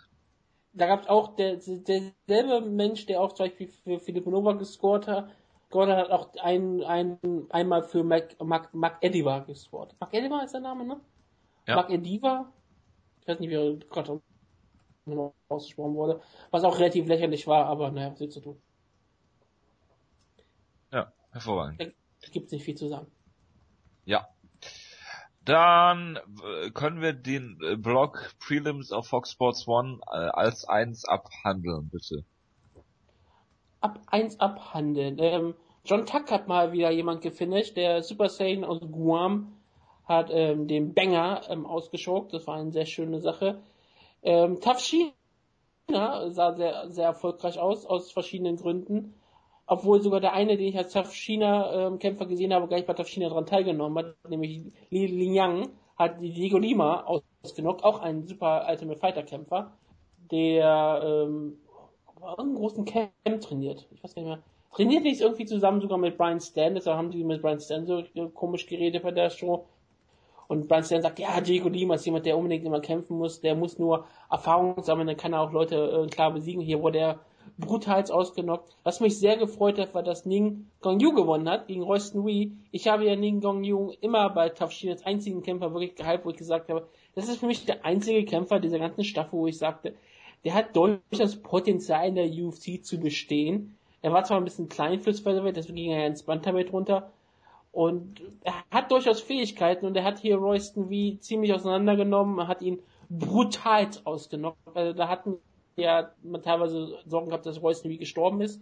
Der lag da und hat schwer geatmet und Ning Gang Yu hat sich fast dafür geschämt, wollte eigentlich immer wieder ähm, hoffen, dass er bald aufsteht, hat sich ähm, mehrfach vor ihm verneigt und also was. Sehr schön, hat mich sehr gefreut. Und das war die Fox Sports 1 Prelims. Hervorragend. Äh, Jonas, willst du noch was sagen? Ich habe gerade was in unserem Gruppenchat gelesen und habe darüber gelacht, aber äh, zu den zu, den, okay. zu der Show habe ja. ich nichts, äh, habe ich sonst nichts zu sagen. Okay, dann müssen wir noch kurz über den äh, Fight of the Night reden. John De Los Reyes hat äh, Roldan San, äh, San, Chuan. San Chuan besiegt. San Chuan, haben sie ihn mal ausgesprochen. Ist mir scheißegal, wie sie ihn ausgesprochen haben. Er wird eh bald entlassen, weil er im nächsten Kampf tot sein wird ähm, wenn er so weiterkämpft. Und John De Reyes hat äh, in der ersten Runde gab's äh, wildes sloppy Grappling, in der zweiten Runde gab's wildes äh, ein wildes Slugfest und äh, am Ende hat John De Reyes einen riesen Cut gehabt durch einen äh, Headbutt, glaube ich. Und äh, ja, dann äh, der Ringrichter gestoppt, hat es inspizieren lassen und äh, also am Boden und dann äh, gab es relativ schnell einen Rear Naked Choke und der Kampf war vorbei und beide sind nicht wirklich gut. Und der Ringrichter hat sie wieder zu Boden gebracht, das war, das war die gute Entscheidung daran. Ja. Und das hat Delos Reus dann, Delos Reyes super ausgenutzt. Dieser Kampf war wirklich so ein, ähm, erstmal wirklich M1 Grappling, wie es früher einmal war, ohne Defensive, alles nur offensive Submission an Submission gereiht. Es war absolut unterhaltsam anzuschauen. Es war sloppy und Ende, aber es sind Flyweights, die waren unfassbar schnell. Sie haben sich äh, wirklich hier ein Transition-Match geliefert, das war richtig toll. Und in der zweiten Runde auf einmal ein Lennart Garcia Gedächtniskampf, der mich sehr gefreut hat, weil solche Kämpfe habe ich jetzt lange Zeit nicht mehr gesehen. Deswegen war es eigentlich irgendwie auch etwas Schönes. Es war dann so viel Blut dabei, das war toll, als das ganze Blut so hin und her spritzte, während sie sich wilde Schwinger äh, hinter die Köpfe hauen und kein einziger trifft. Das war traumhaft. Das war Mixed Martial Arts. ja, natürlich. Und dann, ja, gab es das tolle Finish und ja, ich habe auch sehr viel gelernt. Zum Beispiel hat mir ja ähm, Brian Stan erklärt, dass Roldan Sangchian nicht aus Manila kommt, sondern aus den äh, Bergregionen ähm, Philippinen. Und die Bergregion, das ist die Kriegerregion der Philippinen. Da kommen die Krieger her, nicht nur wie aus der Stadt Manila und deswegen ist Sangchian ein sehr gefährlicher Gegner. Für Niemand. alle Flyweights, die es gibt. Ja, auf der Welt. Ja, ähm, es gab auch den Opener, ich will nur eins dazu sagen, Yao Shikui, oder wie der heißt, äh, Shikao, Shikao ist glaube ich die Aussprache. Ich habe keine Ahnung, wie er den Kampf gewonnen hat. Er hat auf allen Scorecards gewonnen, nee, er hat nicht auf, nicht auf allen Scorecards gewonnen, es war eine Split Decision. Ich habe diesen Kampf geschaut und habe einfach nur gesagt, ja, Tickman ist in jeder Hinsicht überlegen. Ähm, okay, es wird ein 30-27 vielleicht sogar werden. Und auf einmal gewinnt ähm, Yao Shikao diesen Kampf. Ich habe ehrlich gesagt keine Ahnung wie. Aber ist mir eigentlich auch völlig egal. Ist ein Tafshina-Kämpfer, deswegen hat Tafshina auf dieser Karte 2 zu 1. Gut, dass wir das äh, noch der Vollständigkeit halber gesagt haben. Ja. ja. Du bist doch der Einzige, der das gesehen hat. Das freut mich immer noch. Ja. Deswegen freut mich auch, dass meine Kämpfer, sogar meine, mein Ninja hat ja auch wirklich, wie gesagt, den Royston Beat total ausgenockt. Das war großartig. Hervorragend. Ähm, gut, dann schließen wir die UFC äh, Review-Ecke und kommen zur News-Ecke. Womit fangen wir denn an? UFC plant eine äh, Show in Seoul in der südkoreanischen Hauptstadt am 28.11. Geht damit wieder in einen neuen Markt in äh, Asien. Äh, inwiefern wird äh, gehen die in Länder und gehen dann direkt wieder raus? Ich weiß es nicht, keine Ahnung. Aber äh, ich glaube, seit der einen UFC-Show in Singapur gab es da keine mehr, oder? Tarek Seferdin, Lim, vor anderthalb Jahren. Machen die das jetzt? Probieren Länder aus und äh, kommen dann wieder oder wie, wie sieht das aus? Tja, keine Ahnung. Also da, da, dass man nach Korea wollte, wurde ja schon öfter mal erzählt. Ich, ich erinnere Mit mich sechs noch. Jahren. Ich erinnere mich noch mit Benson Henderson, als der Champion war, wurde das wurde doch auch schon mal drüber geredet, weil er ja eine koreanische Ja. Mutter hat. Und da ist dann irgendwie auch nie was draus geworden. Es gab zumindest mal eine Pressetour mit ihm, glaube ich, oder sowas vor einer Weile. Und jetzt kam halt dieses Announcement so ein bisschen aus dem Nix und ja, ist halt eine News. Ich weiß jetzt nicht, was man jetzt groß drüber reden soll, weil Die Pressetour war, als Tafshina war, da Okay. war deswegen auch bei Tafshina. Okay, weil letztendlich- äh, 2014. Okay, noch. letztendlich wird's halt eine Fight Pass Show. Und was soll man da jetzt sonst groß zu sagen? Also es ist, ja, okay. Bitte. Hervorragend. Ja, äh, wenn es da nicht viel zu sagen gibt, machen wir natürlich direkt weiter und reden über ähm, der größte, ich, das hab, ich habe es nur im Gruppenchat diese Woche gelesen, Jonas, ich glaube von dir kam es, dass der größte TV-Sender in Irland nicht um die Rechte am McGregor-Kampf mitbietet. Ist das soweit richtig? Oder steht Irland einfach komplett still und alle werden in, äh, wo findet statt Las Vegas sein? Äh, Ich habe dir den Artikel oder uns den Artikel mal vor ein paar Wochen geschickt und mehr weiß ich dazu auch nicht mehr. Es ist jetzt alles schon ein bisschen Ah, her. okay. Ich, Ist das so? ja, ist, ist das Ja. nicht ein öffentlich-rechtlicher Sender, der deswegen kein Geld hab- dafür hatte? Oder ich meine, da wäre irgend sowas gewesen, aber ich habe die. Story jetzt auch nicht mehr auf dem Radar, ehrlich gesagt. Okay, ich dachte nur, es wäre äh, vor kurzem erst gewesen. Ja, dann müssen wir reden über Gegard Musasi. Der wird jetzt sehr hervorragend Markenbotschafter und ich könnte mir für meine Marke generell keinen besseren Botschafter als Gegard Musasi vorstellen. Und zwar ist der Markenbotschafter für die Firma Bridgestone. Einen der größten Reifenhersteller, wenn nicht sogar der größte Reifenhersteller der Welt. Das freut äh, John McDessie, oder? Hallo, was ist denn denn los? Ja, was soll, was soll ich zu solchen News bitte sagen? Es ist doch Ja, komplette Nichtigkeiten hier. Ja, fand hallo. klar. Shit. Wir reden immer, ja, hier, äh, äh, Gegard Musasi ist Markenbotschafter von Bridgestone jetzt. Ja, her Okay. herzlichen Glückwunsch. Ja, Leute, gut, dass wir haben, Sponsoren findet. Das ist, finde ich, ja, wir ich haben, gut, dass in der letzten, wir haben letzte Woche groß und breit über Sponsoren geredet, so. Und jetzt bringe ich hier absolute Neuigkeiten mit Gegard Musasi und einem riesen Sponsorendeal, ja, und dann wird das hier so no gesellt. Das finde ich ja furchtbar. Tja. Wollen wir die News-Ecke jetzt kurz halten oder was? Oder spart ihr euch alle euren komischen Redebedarf für die Nevada Doping vergeben vor? Das werde ich mir jetzt bis zum Schluss aufheben. Was habt ihr jetzt? Oh Gott. ja. Ja, das ist das einzige interessante Thema. Was denn mit Corey Hill? Du wolltest über ähm, Ich wollte nicht Colin darüber- der ist verstorben. Hab ich jetzt nicht. Ja. Warum fängst du damit dann an? Ich fange damit nicht an. Ich habe nur gesagt, dass Corey Hill gestorben ist. Oder will das nur sagen. Das sollte, äh, sollte hier durchaus erwähnt werden. Zu der Geschichte Ja, möchte es ich jetzt allerdings nichts sagen. Ja, es war auf jeden Fall eine sehr absurde Geschichte und man sieht dann wieder, es ist ein Trauerspiel gewesen, ganz klar. Man sieht doch, wem man einigermaßen schnell glauben kann und wen nicht. Das ist schon immer sehr, sehr schwierig. Es war keine tolle Situation, gerade bei so einem Thema. Die UFC hat es ja sogar verbreitet, dass er verstorben ist, dann hat es dann wieder gelöscht und haben sie dann wieder verbreitet. Es ist sehr schade, dass wie Corey natürlich früh verstorben ist, wie jeder, der früh verstirbt, ohne jeden Zweifel. Ja, niemand kam in seinen Sohn und in sein Haus. Genau. Niemand. Ja, äh, Pascal Kraus ist verletzt nach wie vor am Nacken, glaube ich. Hat er diese Woche ein Update geliefert darüber, weil er wahrscheinlich auch von vielen Leuten darüber gelöchert wird, wann er denn wieder in der UFC antritt. Er hat aktuell noch einen Vertrag und äh, das freut uns natürlich sehr. Das ist wieder ein klassisches Beispiel dafür, wo jeder sagen würde, ich weiß nicht, ob er doch überhaupt noch Vertrag hat und der dann äh, wiederkommt. Warten wir mal ab und äh, freuen uns hoffentlich auf eine baldige Gesundung und Wiederkehr. Haben UFC-Verträge ähm, eigentlich Laufzeiten? Es klingt für mich immer so, als hätten die UFC-Verträge gehen die einfach nur über Kämpfe. Gibt es, gibt es generell einen UFC-Vertrag oder gibt es da mehrere Ausgestaltungsmöglichkeiten? Ich habe keine Ahnung. Das frage ich mich manchmal wirklich so. Ich, ich höre immer so, ich habe noch Vertrag bei Leuten, die längere Verletzungen haben. Ich dachte immer, die machen nur das Unterschreiben für Kämpfe. Aber ich kann mich ja auch irren. Das kann ja auch eine, kann ja auch, kann ja auch äh, eine Kopplung aus beidem sein. Also Wanderlei Silva hat mit Sicherheit keine Laufzeit in seinem Vertrag stehen, weil sonst könnte er irgendwann darauf hoffen, dass er den aussitzt. Er wäre die UFC verklagt. Ja, Lirum Larum. Das wollen viele. Äh, warte mal, warte. Ist Jonas noch da? Das klang gerade so, als sicher, wäre... Ist sicher ist er noch da. Hervorragend, gut, das freut mich. Dann kommen wir jetzt zu den Kampfankündigungen, bevor, nein. Ähm, wir reden logischerweise über äh, die Nevada State Athletic Commission und darüber, dass sie jetzt ähm, neue Richtlinien beschlossen haben diese Woche und zwar sind diese ab September gültig und gilt für Dopingvergehen. Sie haben es in fünf verschiedene Kategorien eingeteilt. Ähm, das kann man sich gerne angucken. Ich weiß nicht, ob wir die jetzt alle aufzählen sollten.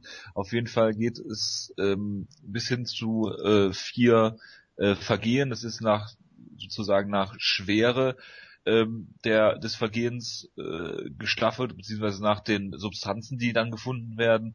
Das heißt, mit Cannabis in Anführungsstrichen kommt man besser weg, als wenn man zum Beispiel ähm, den Test ignoriert oder wie äh, das Thiago Silva mal gemacht hat, eine, keine Urinprobe abgeben, sondern irgendwas anderes, was auch immer, ähm, und geht hin bis zu ähm, äh, lebenslang Sperren und also beinhaltet einmal eine Sperre, also eine festgelegte Dauer der Sperre plus einen äh, festgelegten Teil beziehungsweise einen Korridor an Prozent äh, der Gage, die man dann halt äh, der äh, abdrücken muss. Ich bitte um Elaboration. Wer will denn mal anfangen, liebe Leute? Wutke. Ich anfangen. Ah, es ist ja. eine relativ spannende Sache. Das könnte hier wirklich Mixed Martial ein bisschen verändern, denn es auf jeden Fall dafür sorgen muss, dass die Kämpfer, wenn sie dopen, eigentlich intelligenter dopen. Was für manche Kämpfer das große Problem ist.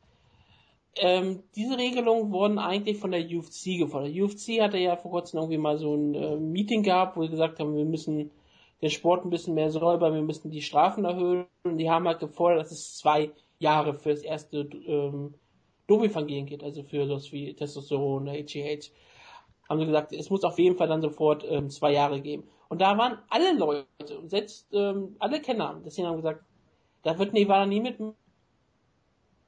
Nevada ist so eine Kommission, die macht eigentlich nie was, das ist denen viel zu lang. Die Boxleute wollten überhaupt keine Erhöhung der Strafen haben, deswegen haben, waren sie sicher, die machen nie im Leben zwei Jahre. Und auf einmal kommen sie raus und erhöhen das auf drei Jahre. Fürs erste Vergehen bei ähm, Doping.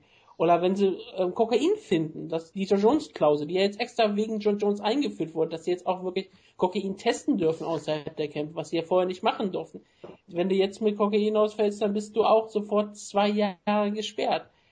Und ja, fürs erste Cannabisvergehen ist es auch, ist es sind es anderthalb Jahre. Dafür wurde bei Cannabis jetzt aber auch die Dosis erhöht. Es ist wirklich so der Fall, dass wenn du durch Cannabis äh, durchfällst, dann musst du teilweise schon in der Woche, in der Kampfwoche noch Joints rauchen ohne Ende, damit das auffällt. Also wenn du nur äh, normale Genussmittel nimmst und du brauchst ab und zu einen Joint außerhalb deiner Kämpfe, dann kannst du eigentlich nicht mehr durch diesen Drogentest fallen. Es ist dreimal Nick so Diaz. hoch jetzt.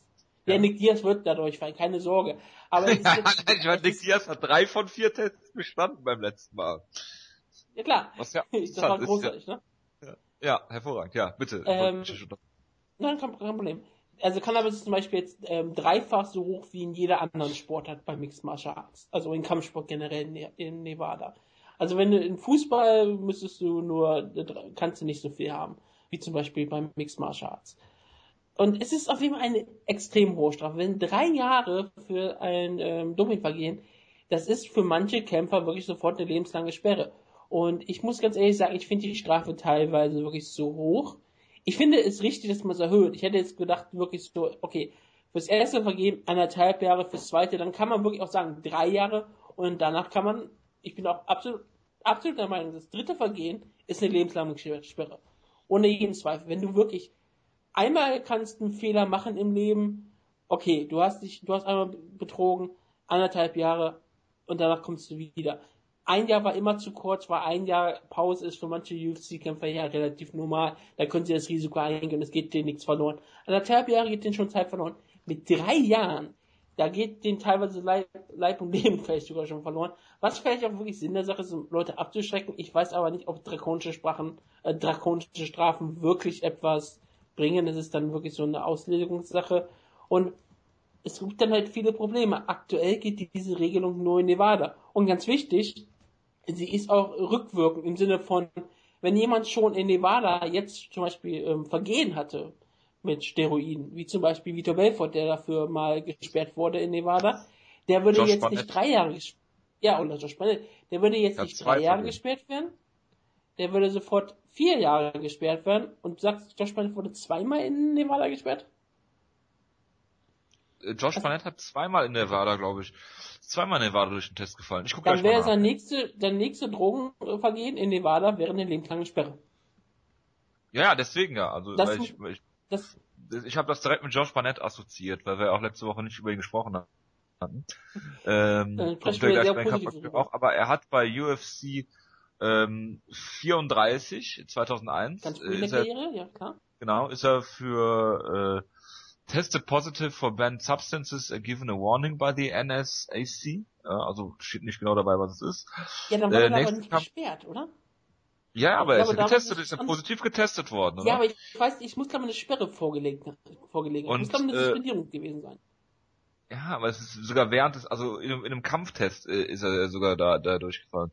Äh, und gegen Randy, Randy Couture hat er den Titel gewonnen, wurde aber dann halt äh, des Titels, äh, wurde ihm der Titel aberkannt weil er für eine äh, verbotene Distanz, auf äh, Substanz getestet wurde.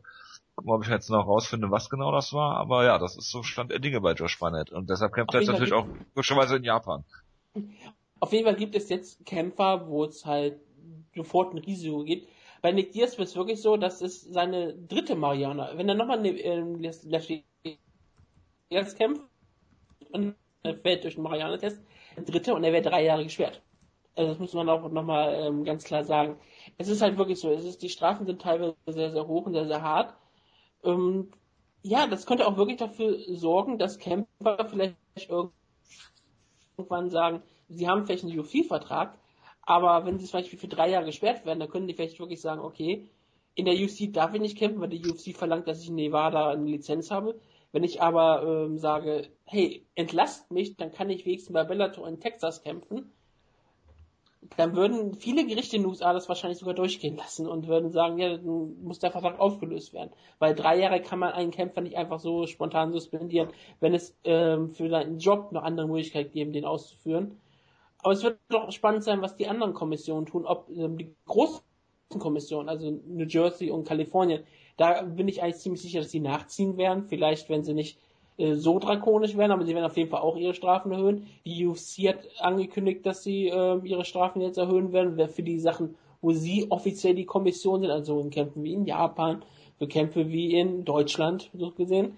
Und ähm, da wird es relativ spannend sein, ob sie auch das selbe Ausmaß nehmen. Irgendwie müssen sie es ja tun. Sie haben sie gefordert und sie können sich jetzt nicht äh, hinstellen und sagen, okay, wir sind nicht so hart wie Nevada. Sie könnten vielleicht äh, für erste Vergehen zwei Jahre machen, seit drei Jahre, aber naja, äh, du kannst nicht viel niedriger gehen. Und lustig wird es halt auch so eine Kommission, wo die UFC vielleicht nicht so viel Macht hat, aber vielleicht versucht Macht auszuüben. Was macht Brasilien? Wird sie auch so nachziehen? Und ja, und die ganzen Witzkommissionen wie Texas und Tennessee, die freuen sich ohne Ende, denn Boxen wollte nicht, dass Nevada erhöht. Und plötzlich wird vielleicht Dallas die neue Superstadt für Mega-Boxkämpfe. Ja, das ist auch die Frage, kriegt jetzt Nevada generell weniger Kämpfe? Weiß ich nicht. Nicht nur was Boxen angeht, sondern auch also was MMA angeht? Die Frage ist halt, wie, wie ernst nimmt auch Nevada das gerade so das ähm, Testen außerhalb, äh, gerade bei großen Kämpfen, die ihnen viel Geld bringen können.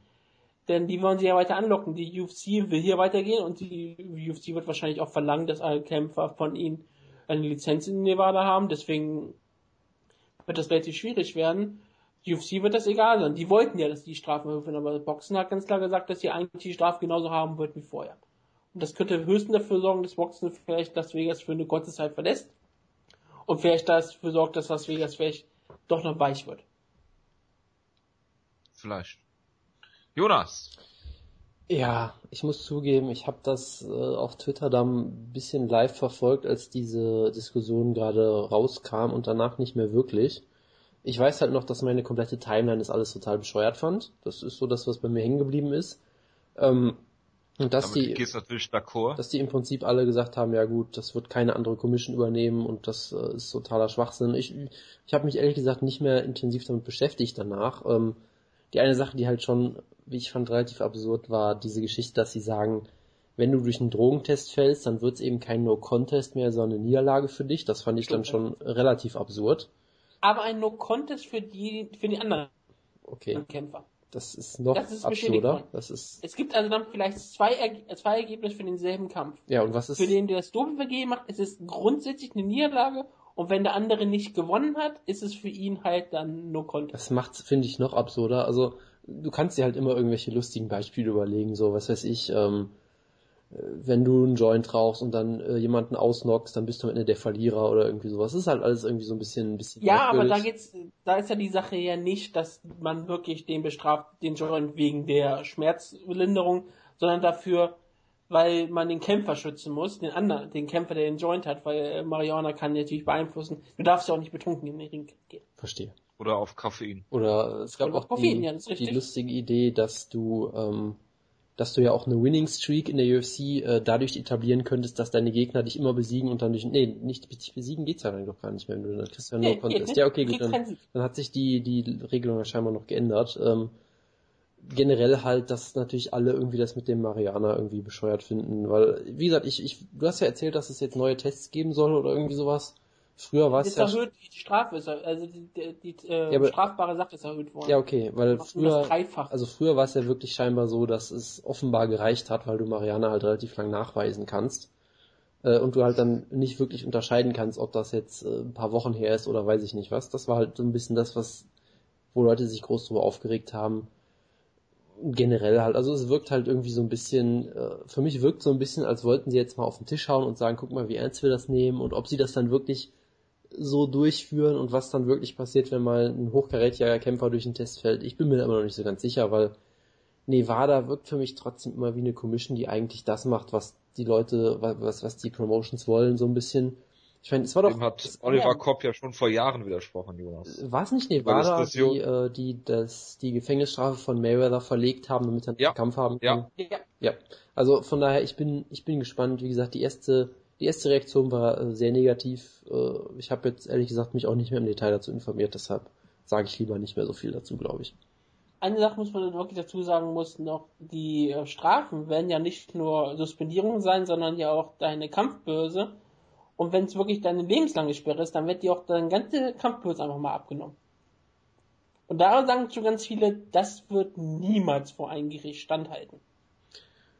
Ja gut, das sagen auch, Dass du dein, deine komplette Börse verlierst, das wird nie in den gut, das sagen auch genug Leute, dass es niemals vor Gericht standhalten Das würde, dass äh, die UFC-Kämpfer keine Angestellten sind, all solche Sachen. Es gibt halt in den Fällen irgendwie Ja, klar. jemanden, der es Ja, da, herausfordert. da wäre ich immer sehr, sehr vorsichtig, was solche Rechtsfragen angeht. Generell. Tja, du bist ja, Ja, immer, ich- du bist ja generell immer sehr, sehr vorsichtig. Ja, natürlich. Warum? Also, Eine gute Eigenschaft. Ja, pff. ich meine, äh, wir können natürlich über viel philosophieren, aber wie es im Endeffekt dann rechtlich aussieht, ich meine, auch Jay Simpson ist auch nicht verurteilt worden, von daher, ähm, das nun mal, also strafrechtlich zumindest, zivilrechtlich natürlich schon, aber äh, das nur nebenbei. Ähm, was ich gut finde, ist ganz klar, äh, dass, dass dieses Thema angegangen wird, dass jetzt äh, die Cannabis-Richtwerte auch ähm, angehoben worden sind, äh, sehr gut. Äh, ich finde es immer schwierig, also ich meine, wenn du drei Vergehen hast und dann 100% deiner Kampfbörse äh, abgenommen kriegst und also nichts verdienst, finde ich das absolut gerechtfertigt in meinen Augen. Wenn du nicht zu den Konditionen antrittst, die vorher vereinbart sind, für jeden ein, äh, ersichtlich sind, äh, dann ist es halt Pech. Es ist ja jetzt nicht so, dass beim ersten Vergehen ist. Ich finde ich finde harte Strafen für Dopingvergehen grundsätzlich immer gerechtfertigt. Ähm, und äh, es ist ab September ähm, geht's los. Wie gesagt, die äh, aktuellen Vergehen in Nevada werden hier schon berücksichtigt und äh, bleibt abzuwarten, äh, was sich da noch so tut. Also wenn du jetzt noch durch den Drogenkrieg fällst, fällst, fällst natürlich nicht drunter. Es ist nicht ja doch, so es fällt, es fällt insofern drunter, als dass du es auf deinem, ein Vergehen äh, hast. auf deinem Kerbholz jetzt steht, ja. Genau, das ist richtig, steht in deinem Kerbholz. Aber du wirst nicht jetzt nach diesen Sachen bestraft werden. Denn zum Beispiel Nein, nein. Anderson Silver wird vielleicht sogar erst irgendwann im September, Oktober verhandelt werden. Wird manchmal sogar jetzt behauptet, dass es sich bei einer Zimmer richtig lang ziehen kann, weil wegen allen Sachen, wegen Anwälten und was auch immer. Der wird auf jeden Fall, selbst wenn er im September dann verurteilt wird, der wird dann wegen äh, mit den Richtwerten und mit den Strafrechten von Januar verurteilt werden und nicht mit denen von September. Ja, ja, klar. Nur Das das nochmal ist, klarzustellen. Also, da muss, Ja, ja, muss nee, sich jetzt keine okay. Sorgen machen, dass Anderson. Silva drei Jahre gesperrt wird. Nee, wie lange ist er gesperrt worden? Ein Jahr? Er, oft, Ist das ja, aber er hat, er geht ja so gegen vor und deswegen wird das auf jeden Fall nochmal alles neu verhandelt werden.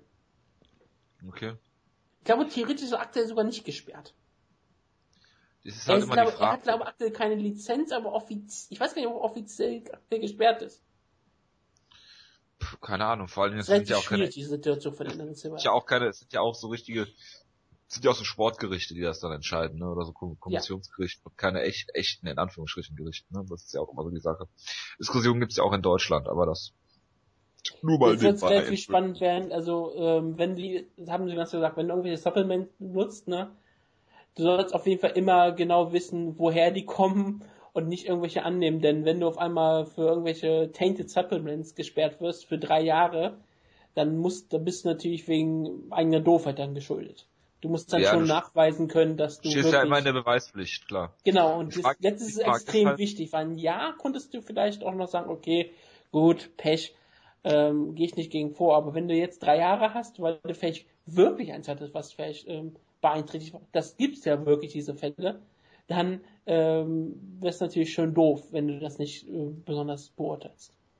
Die Frage ist Also- halt, es gibt doch Erfahrungswerte mit den, mit den, mit den Mitteln und man äh, benutzt die ja auch schon seit längerem. Das heißt, eigentlich dürfte da ja nichts vorkommen, außer du benutzt was Neues. Also ich mich frage, ist, gibt es Empfehlungen oder ähm, irgendwelche Listen, die die Kommission freigibt an Mitteln, nicht nur an, an Zusatzstoffen, sondern generell an Mitteln? Weiß man das? Was, was meinst, wie meinst du das? Dass, dass man sagt, da- das und das Supplement von dem und dem Hersteller äh, ist erlaubt, weil da die und die Inhaltsstoffe fehlen. Ich meine, ja, natürlich gibt es diese Listen, die erlaubt sind und welche nicht. Ja, ja, aber speziell mit Produkten, nicht mit Inhaltsstoffen. Ich meine von äh, Produkten her. Ich glaube, ja, ich glaube, so- solche Listen gibt es, aber selbst die könnten Probleme manchmal verursachen. Du musst halt, bist halt in der Beweispflicht, dass wenn du mal was ähm, hast, woher es kommt. Und dann könnten man ja nachvol nach, nachverfolgen. Und ich sag mal so, wenn du nachweisen kannst, dass du, dass deine ähm, Produkte ein Problem hatten, dann wirst du auch nicht gesperrt werden für drei Jahre. Wenn du Das, das wirklich meine ich ja, wenn du, nachweisen nachweist, dass, dass das und das auf der und der Liste steht, du es genommen hast und dann auf den und den Inhaltsstoff getestet worden bist, obwohl die Kommission es eigentlich freigegeben hätte. Das finde ich jetzt interessant, weil da ist die, da äh, kannst du ja äh, theoretisch äh, relativ leicht nachweisen, dass äh, äh, dass du was genommen hast, was die Kommission eigentlich freigegeben hat. So will ich darauf würde nicht die hinaus. Kommission wahrscheinlich sagen, aber du bist durch etwas gefallen, obwohl du diese Mittel genommen hast, da musst du was anderes genommen haben.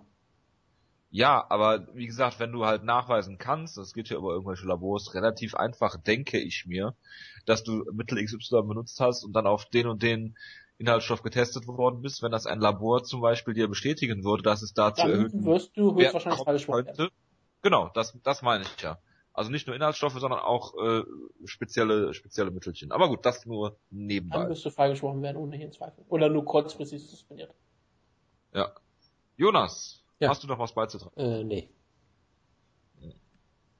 Okay, dann Kampfankündigungen.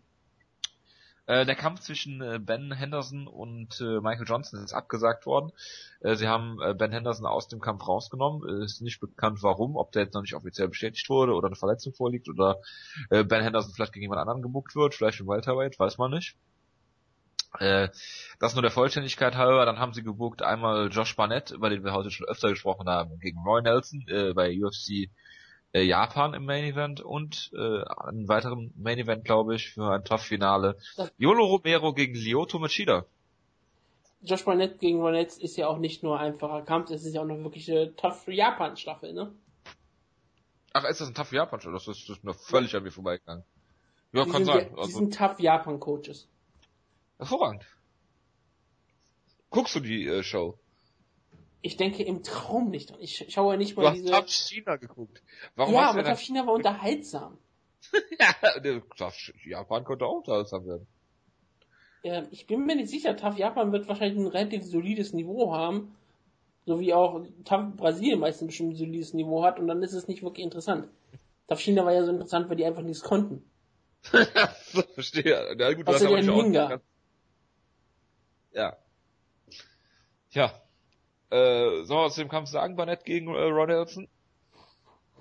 Es ist ein Kampf zwischen zwei Leuten, die ewig keine Kämpfe haben. Roy Nelson kämpft immer nur gegen ähm, andere Leute, die gerankt sind und verliert sie meistens. Verliert meistens, es ist irre. Es ist irre. Roy Nelson verliert eigentlich jeden Kampf.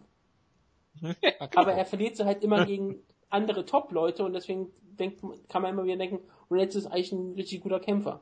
Und ist er vielleicht hat- sogar immer noch. Weil er hat den exzellenten Weltklasse-Boxer Matt Mitrione ausgemacht. Ja, das ist, glaube ich, sein einziger Sieg in den letzten fünf Kämpfen oder so. Das ist gut möglich. Hat Und ich glaube auch, der war irgendwie auch, glaube ich, 2013 oder so. Ja, möglich. Matt Mitrione hat in dieser Zeit mehr Schritte nach vorne gemacht als Roy Nelson. Roy Nelson ist, ich glaube, eher weiter zurückgefallen. Ich glaube sogar Brandon Sharp hat mehr Schritte nach vorne gemacht als Nelson. Äh, weiß ich nicht. Er ist irgendwie äh, sehr viel kleiner geworden, kämpft jetzt in Light Heavyweight. Wird im Lightweight antreten. Da bin ich mal gespannt. Jonas, bist du überhaupt noch da? Ja, ich bin Ich da. Ich, ich habe jetzt wieder über Machida gegen Yolo Romero nachgedacht und es hat mir wieder Genau, das, dann- das, der, der Kampf dann, bricht teil- mir, bricht mir, bricht mir immer das Herz, muss ich sagen. Weil Yolo Romero ist in meinem Herzen natürlich die Nummer eins und Lyoto Machida ist möglicherweise die Nummer zwei und ich werde tief traurig sein bei dem Kampf, glaube ich, weil egal wie er ausgeht, ich werde irgendwie enttäuscht sein und gleichzeitig froh. Also es wird irgendwie ein sehr anstrengender Kampf für mich, glaube ich, einfach. Genauso wie äh, Romero gegen Kennedy für mich ja auch sehr anstrengend war, weil es meine Nummer eins der Liebesliste gegen meine Nummer eins der Hassliste war. Verstehe auch Ähm, nicht, warum man Tim Kelly nicht mö- mögen kann. Ich, verstehe es auch nicht. Es ist ganz, ganz schwierig zu erklären. Von daher, der Kampf Ja. macht mich eigentlich relativ fertig. Auf der einen Seite ist es ein toller Kampf, auf der anderen Seite, ich weiß nicht. Also ich hätte vielleicht dann Jo- Yolo Romero und ich hätte eigentlich beide vielleicht lieber gegen irgendwen anders gesehen, sodass halt beide gewinnen können oder so. Aber es macht natürlich Sinn. Romero ist irgendwo in der, ist er in der Top 5 gerankt? Ich weiß es gerade gar nicht. Er ist auf jeden Fall sehr weit oben gerankt glaube, ja. war jetzt lange weg, verletzungsbedingt auch, und der muss jetzt halt auch einen großen Kampf kriegen. Und mit Shida äh, ist es irgendwie Ist ja schon schon mit, 130 Jahre alt. genau, ist äh, ungefähr 47 vermutlich, und mit Shida braucht halt, das ist jetzt seine letzte Chance vermutlich. Romero ist auf Nummer 6 gerankt, mit Shida auf Nummer 5, von daher macht ja irgendwie alles Sinn. Ja, von daher, ich kann mich jetzt nicht groß drüber aufregen, aber es wird für mich ein sehr anstrengender Kampf, glaube ich. Wenn er denn stattfindet, Jonas.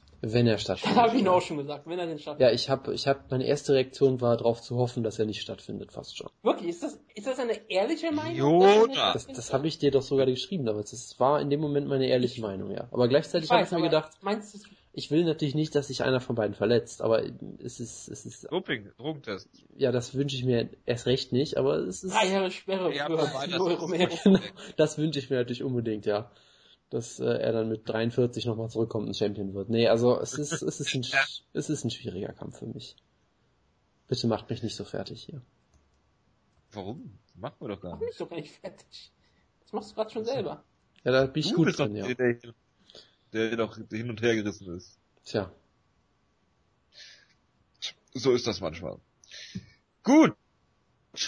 Dann war's das für die News-Ecke. Ja, ich habe auch keine Kämpfe mehr. Keine Ja. Kampfansetzung. Eigentlich Dann- wollte ich ja jetzt eine Besonderheit haben. Was denn? Eigentlich wollte ich ja jetzt eine Besonderheit haben. Ich, ich, ich bin niemand, der Leute schämt, aber eigentlich wollte ich jetzt Freakbin einladen in die Sendung. Ich wollte jetzt ein Du, Vierer-Preview du machen. schämst ihn jede Woche, glaube ich. Ja. Ich sag mal so, er hat's doch verdient. Er gibt es auch so viel Feedback. Da muss ich ihn persönlich hier fertig machen für. Und ja, ähm, eigentlich sollte er jetzt hier das mitmachen, aber er hatte dann, äh, Arbeit geht vor und das ist auch deswegen kein Problem. Ich habe deswegen was vorbereitet. Ähm, Jojo, guck mal bitte in den Chat hier. Ja? Nein! Doch. Das kann, das kann nicht dein Ernst sein. dafür, dafür, Ah. Also, Wollt ihr vielleicht mal irgendwem erklären, mir was, läuft- was hier gerade passiert mir ist? läuft gerade eine Träne, mir läuft gerade eine Träne in die, in die Wange runter. Ich kann gar, ich bin äh, sprachlos. Jonas weiß es leider schon, aber ich wollte deine Reaktion haben. Es ist, es ist, Was ist es denn? ich bin, sprach, ich bin sprachlos. Es sind die Wutke-Rankings. Wutke-Rankings. Hashtag Wutke-Rankings. Ja, ähm, ich habe äh, mich danach entschieden, als die Freakman abgesagt hat, mehr oder weniger, oder als es so droht absagt, habe ich gesagt, okay, ich muss auch eine Besonderheit haben, also mache ich mir die Woodke Rankings. Ähm, ich habe wirklich mich an Donnerstag hingesetzt und habe vielleicht wirklich so mit Pausen fünf, sechs Stunden darüber gesessen. Ich habe wirklich, ich habe, Weißt du, ein Freakman hat nie Zeit für uns. Und du setzt dich fünf, sechs Stunden hin. ich habe wirklich darüber nachgedacht. Ich habe jetzt, ich habe die Liste schon geupdatet mit den, von den gestrigen Kämpfen. Habe, ich glaube, es gab zwei Veränderungen, glaube ich, und glaube, vielleicht sogar nur eine Veränderung. Ähm, ich habe wirklich drüber nachgedacht und ich habe die jetzt auch wirklich ernsthaft gemacht. Ich habe wirklich gesagt, okay, das einzige, die einzige Sache, die ich von der UFC Rankings anders gemacht habe, ist, dass ich erlaubt habe, dass Kämpfer, die suspendiert sind, sind bei mir auch weiterhin gerankt. Bei der UFC ist es so, dass die ja nicht gerankt sind, was ich ein bisschen komisch finde. Ist, ist Dominic Cruz ger- gerankt. Ja, klar. Aber ähm, zum Beispiel, was mich bei den Suspendierungen aufgefallen ist, Leute wie Ali Bagatinov sind nicht gerankt, ne, wegen Suspendierung. Anderson Silva ist gerankt. Ja. Wo er eigentlich suspendiert sein sollte. Deswegen bin ich mir gerade nicht sicher, ob er irgendeine. Suspendierung hat. Ähm, ich habe auch wirklich jetzt die ernsthaft gemacht. Ich habe jetzt wirklich nicht gesagt, ich habe mir erst überlegt, ich könnte es wie so eine Witzveranstaltung machen, einfach sagen, ein paar lustige Sachen einbauen, haha. Dann lachen wir eine Woche drüber und dann ist es weg, dann redet nie wieder drüber. Ich habe es tatsächlich gesagt, ich mache jetzt für mindestens einen Monat die Rankings komplett durch. Wir machen, ich, Jonas wird sie auch auf die Seite stellen. Ich meine, ich meine das vollkommen ernst. Ich mache sie jetzt für einen Monat. Ob ich sie darüber hinaus mache, werden wir dann sehen, ob sie gut ankommen. Nee, also nicht, ob die Rankings gut ankommen, weil jeder kann, hat seine eigene Meinung. Und ich habe später noch eine Herausforderung an unsere Zuhörer und Zuhörerinnen. Aber ähm, was ich wirklich ganz klar sagen muss, ich habe wirklich drüber nachgedacht, habe ähm, nur die UFC-Seite benutzt, plus ähm, Sherlock, ähm, Fightfinder, also solche Sachen und ähm, die Bloody Elbow-Seite, die Jonas mir geschickt hat, wo alle Kämpfe von der UFC gelistet sind. Ich habe mir keine anderen Rankings angeguckt, ich habe mich nicht inspirieren lassen. Du wirst äh, sehr viele Übereinstimmungen mit den UFC-Rankings häufiger mal haben, weil in vielerlei Hinsicht sind sie ja nicht wirklich schlecht.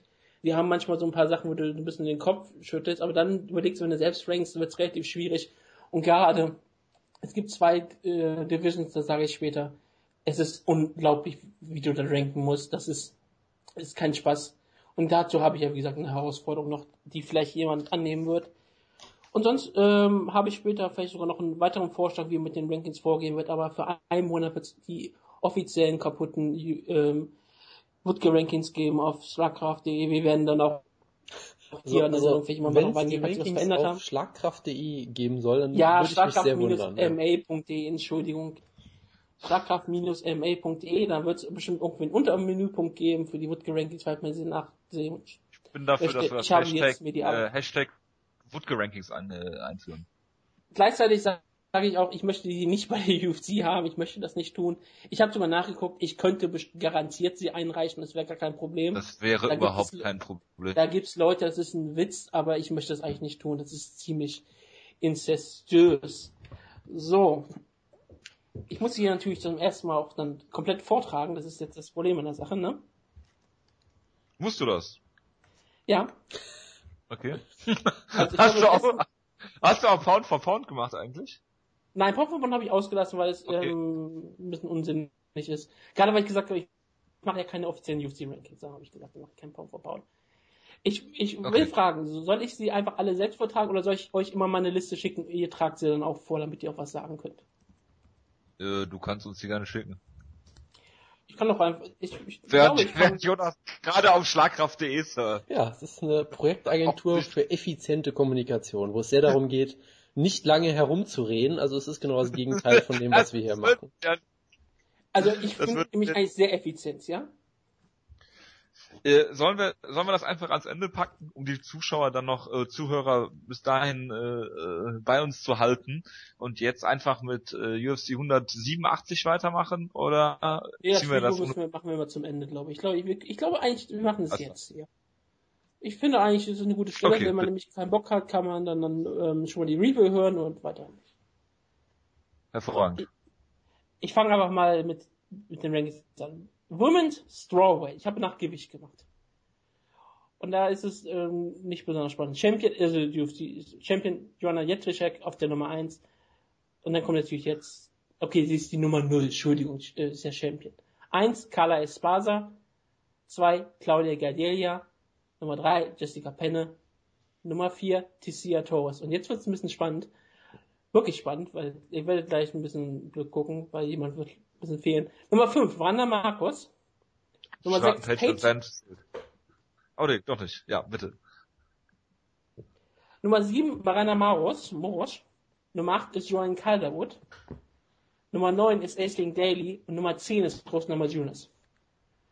Und Rosna Majunas ist bei der UFC unfassbar hoch gerankt, aber nur 4 oder 5. 4. Und hat, glaube ich, zwei, zwei Records. Hat viele Niederlagen jetzt, hat, wie gesagt, auch die Niederlage gegen Torres und die Niederlage gegen Expar sieht ziemlich gut, dass sie so jung ich kann irgendwie nicht verstehen, dass man die so hoch rankt. Die hat jetzt einen ziemlich dankbaren Kampf bekommen gegen ähm, Gott. Ähm, ja, in der nächsten Ausgabe wirst du die Rankings ja schon updaten können. Da wird sie auf jeden Fall in der Top 5 dann sein bei dir bestimmt. Gegen Nina ja, also, wenn Ansorov gegen Nina Ansorov kämpfte, die ja jetzt auf einmal spontan gerankt wird in der UFC, was sie vorher nicht wurde. Jetzt nachdem sie gegen Nina Jonas kämpft, wird sie gerankt. Nee, sie ist bei mir nicht gerankt. Nummer 11 ist Juliana Lima, 12 Alexander Albu, 13 ist Phyllis Herring, 14 ist Heather Jo Clark und Nummer 15 Valerie Luterneau. Dazu fallen gerade Unranked-Kämpfer wie Angela Hill drunter, die ich nicht ranken kann, weil sie gerade mal zwei Kämpfe hat. Ich bin ja schockiert, dass ja, du äh, Beck Rawlings nicht gerankt hast. Beck Rawlings ist nicht, ist nicht gerankt, Tina Lame, Lina Meke und Suri haben. Ich habe immer so vier Leute so genannt, die ich nicht ranke. Es ist relativ schwierig, Strawweight zu ranken, denn Strawweight hat ähm, 16 Positionen, die man ja haben kann, also mit Champion. Und es gibt, glaube ich, 30 Kämpferinnen. Heißt also, es gibt äh, mehr Kämpfer sind gerankt als nicht gerankt. Aber es ist nicht die schlimmste Gewichtsklasse deswegen. Und jetzt äh, möchte ich, dass Jonas meine Flybirds einfach mal vorträgt. Schickst du dir? Ja, ich wollte gerade sagen. Tragst du einfach aus dem Kopf vor, Jonas. Jojo sollte jetzt bitte nicht in den Chat gucken. Also wir haben natürlich den Champion Demetrius Johnson, das ist nicht überraschend. Dann äh, Nummer 1 Joseph Benavides, Nummer 2 John Dodson, Nummer 3 der suspendierte, aber trotzdem hier auftretende Ali Bagotinov. dann auf Nummer 4 äh, John Lineker, wo dann die Frage ist, wie lange er da noch bleibt, weil er ja jetzt ins Bantamweight ja. geht vielleicht. Hm? Aber er geht hoch, aber ich kann, muss ihn ja irgendwo ja, ja, klar. Also ist er, ähm, Nummer 5 Jussier Formiga, äh, Nummer 6 John Moraga, Nummer 7 Henry Cejudo, äh, Nummer 8 Kyoji Horiguchi von Team Schlagkraft, Nummer 9 Ian McCall, äh, Nummer 10 Zack Mikowski, den wir gleich auch noch previewen müssen, meine ich. Dann dürfen, ja. Wilson Reis auf Nummer 11, den ich jetzt, es, ist, es, es sind ja die Woodkill Rankings, den muss ich jetzt leider so aussprechen. Auf äh, Nummer 12 Dustin Ortiz, ich merke gerade bisher fehlt jemand und ich werde sehr, sehr nervös gerade. Ähm, Nummer 13 Chris Cariaso, ich werde sehr nervös jetzt.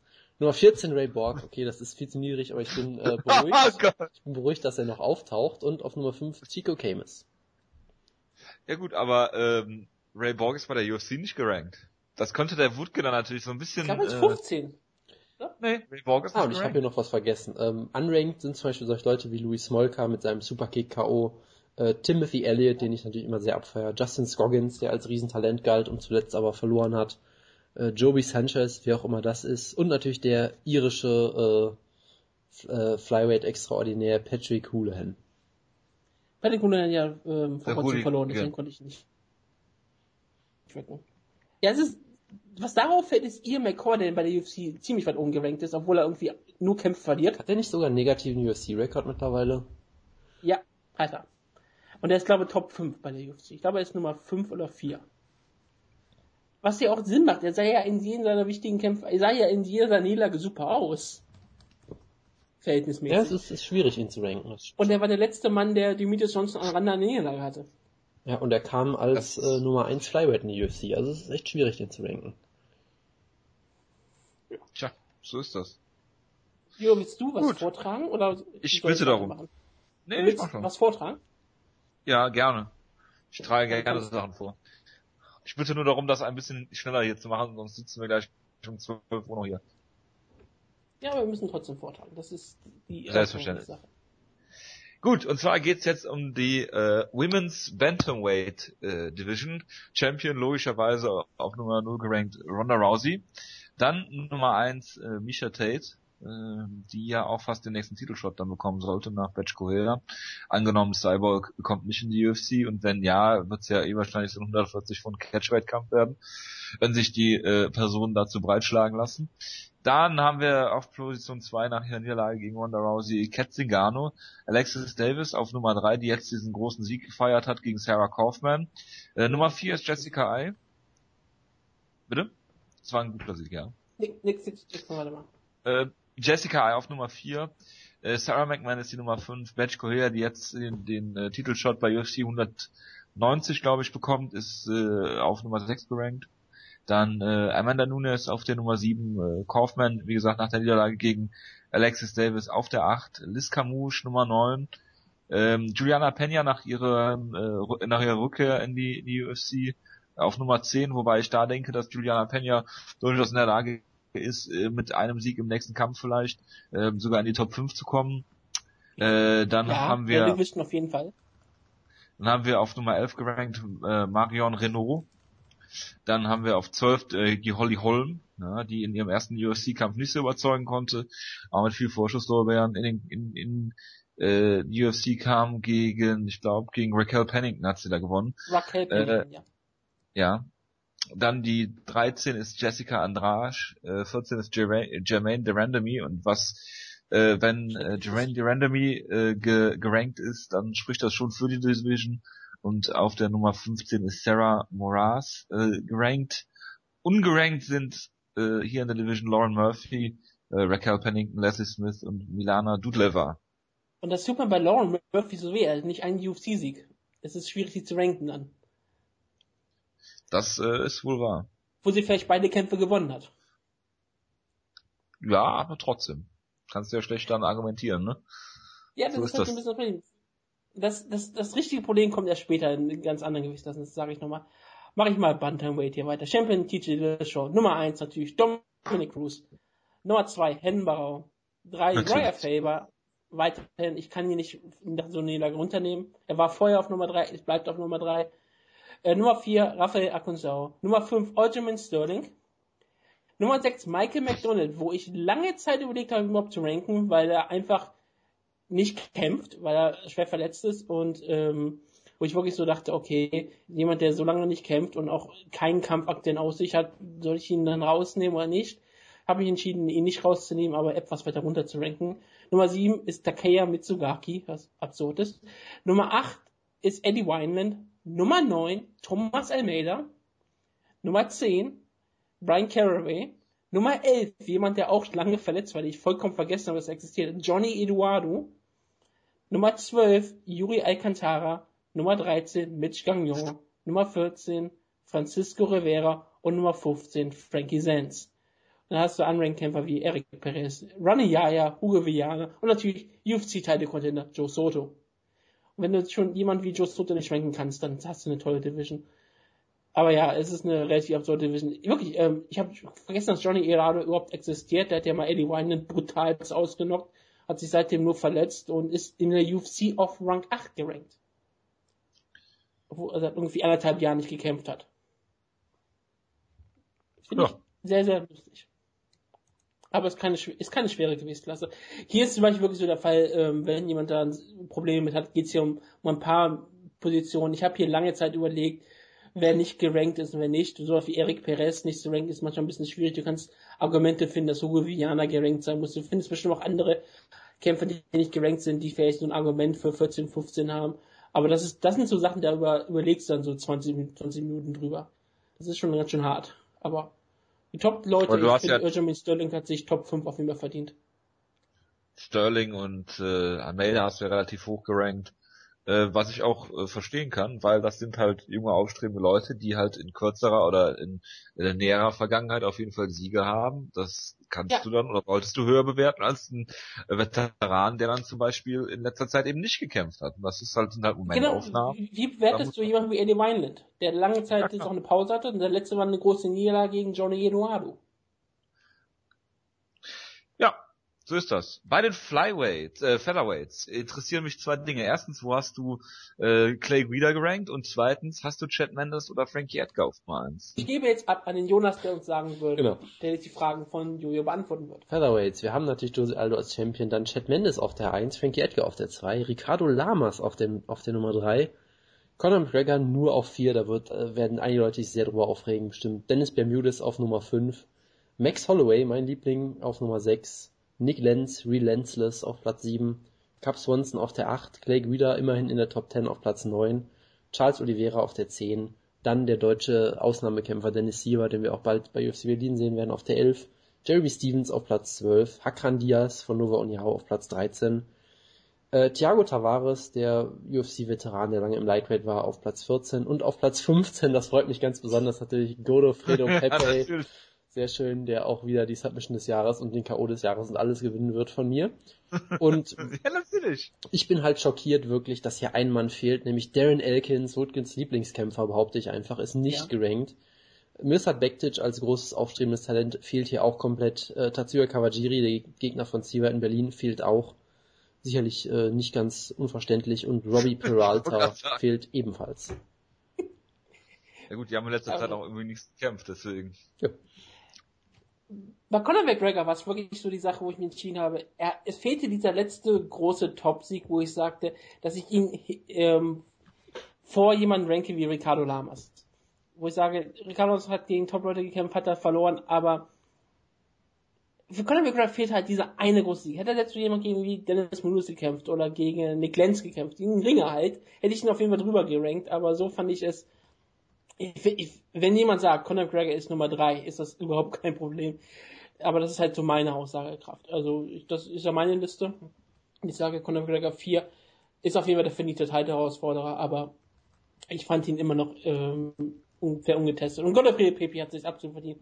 Drei Siege in Folge und dabei so tolle Submissions. Da kann man das auch einfach auch mal ein bisschen beurteilen, wie ich finde. So sieht's nämlich aus. Clay Guida ist Top 10. Da, da, da hat keiner Zweifel dran. Mit Und- einem Sieg Ja, ja zwei? natürlich. Zwei Siege? Ja, Okay. ja, warum denn nicht? Er hat äh, alle Leute überzeugt in letzter Zeit. ja, ja, Und- alle beide. Und ich sag mal so, ähm, Darren Akins, ich liebe den Kerl, aber er hat einfach zu viel, jetzt hat zu viel Niederlagen. Und dass ich einfach sage, äh, ist schwierig. Wenn du wirklich dann so auf den, Akins ist an der UFC weiterhin gerankt und ich sag auch, das ist auch gar kein Problem. Jemand, der nicht gerankt ist, Thiago Tavares, was mich sehr überrascht hat, Was hat der denn seinen aber letzten ich Sieg finde ihn eigentlich ziemlich gut. Was? Was hat der denn seinen letzten Sieg gehabt? Ich weiß gar nicht, wann er gerade, ich muss hätte bei. UFC Berlin ja gegen Tom Ninimeki antreten sollen ursprünglich und hätte daran verloren, aber so ist er halt in Rankings. Ja, lächerlich, niemand verliert Er hat gegen. Ricardo, äh, Robbie Pereira gekämpft und gewonnen, sein Debüt. Und dann habe ich gesagt, ja, aber er war vorher schon ein ziemlich guter Lightweight-Kämpfer, der nur gegen so- solche Kämpfer wie Khabib Nurmagomedov verloren hat, oder Shane Roller. Aber ähm, deswegen fand ich, dass, dass seine Karriere man nochmal bewerten muss. Absolut. Also ich fand, ich finde, Thiago Tavares ist jemand, der verdient, bei Featherweight gerankt zu werden. Lightweight ist eine ganz andere Division, da kann ja dann der gute Jojo drüber reden, denn er kann die Liste ja mal kurz vortragen. Äh, das mache ich sehr, sehr gerne. Im Lightweight ist logischerweise äh, Rafael dos Anjos der Champion auf Nummer 1 ist gerankt äh, Donald Cerrone, was äh, nicht mit der UFC-Liste korreliert, ähm, weil äh, Khadid Nurmagomedov, wie hier steht, ist auf der, auf der, auf der 3 gerankt bei Wutke, weil der UFC glaube ich auf 1, wenn ich mich nicht irre. Ähm, also Cerrone auf 1, auf 2 ist Anthony Pettis, der den Kampf gegen äh, Dos Anjas verloren hat. Khadid nochmal Gomedov, wie gesagt, auf der 3. Benson Henderson bei Wutke noch im Lightweight gerankt, ähm, auf der 4. Äh, Gilbert Melendez die 5, äh, Miles Fury Jury auf der 6. Äh, Michael Johnson, der haben wir gerade schon drüber gesprochen, den Kampf jetzt doch nicht hat gegen Ben Henderson auf der 7. Edson Barbosa ist die 8. Jonas Lieblingskämpfer. Bobby King Green auf der 9. Ja. Äh, die Nummer 10 ist L.I. Quinter auf der 11. Das tut natürlich dem Wutke auch in der Seele weh. Josh Thompson. Äh, auf der 12 haben wir Tony Ferguson. Auf der 13 Eddie Alvarez. Auf der 14 Jonas Lieblingskämpfer wieder mal äh, Benil Dariush. Und auf der 15 Adriano Martins. Nicht gerankt sind in dieser Liste Rustam Habilo, äh, äh, Halidov. Ja, der äh, äh, sehr viele Vorschusslorbeeren von äh, uns natürlich bekommen hat. Ich weiß nicht, wer Äh, Rustam Mas- Kalidov sein soll, aber okay. Ja, ich weiß auch Das ist, nicht. glaube ich, Rustam Kabilov gekreuzt mit äh, Mamed Khalidov. Mamed- Warum habe ich beide russischen Kämpfer falsch geschrieben? Ja, hervorragend. Rustam Khalidov jedenfalls. Beide mit einem BD-Fehler oder so. Rustam, na, nein, nicht wirklich. Oder? mit einem, D, mit Nein, einem nicht DB und einem, und einem ganz anders wieder. Egal. Äh, Masvidal geht ja eh hoch ins äh, äh, Welterweight jetzt. Nate Diaz geht ja jetzt so ins Heavyweight äh, und Jim Miller. ja, dass ich spiele Ähm, auch ein Bild an. Also, also, also dass du Jim Miller nicht gerankt hast, das muss dir sehr wehgetan haben, vermute ich mal. Dass ich ähm, jemand wie Joe Johnson gerankt habe, mir sehr gewählt Ja, das auch. Und äh, also da sind so Rankings, sag ich mir so, okay, Cerrone auf 1 über Pettis, da habe ich schon sehr viel Gedanken zu, aber wir wollen es jetzt Nein, nicht zu weit ähm, ausführen. ich habe eine Grund, ich habe eine Grundlage. Ich habe eine Grundlage. ja, ich denke mir schon, dass Ja, du da die irgendwas dabei denkst, ja.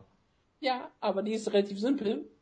Pettis ist verletzt, Nurmagomedov ist verletzt, Cerrone wird den Kampf gegen McDessie gewinnen und ist dann Nummer 1 Herausforderer, also kommt er für mich auf die Nummer 1 dann. Weil er hätte sich für mich diesen, nach dem Sieg, hätte er gegen McDessie, wenn er gegen McDessie gewinnt, kommt er auf die 1. Wenn er gegen McDessie verliert, nehme ich ihn runter.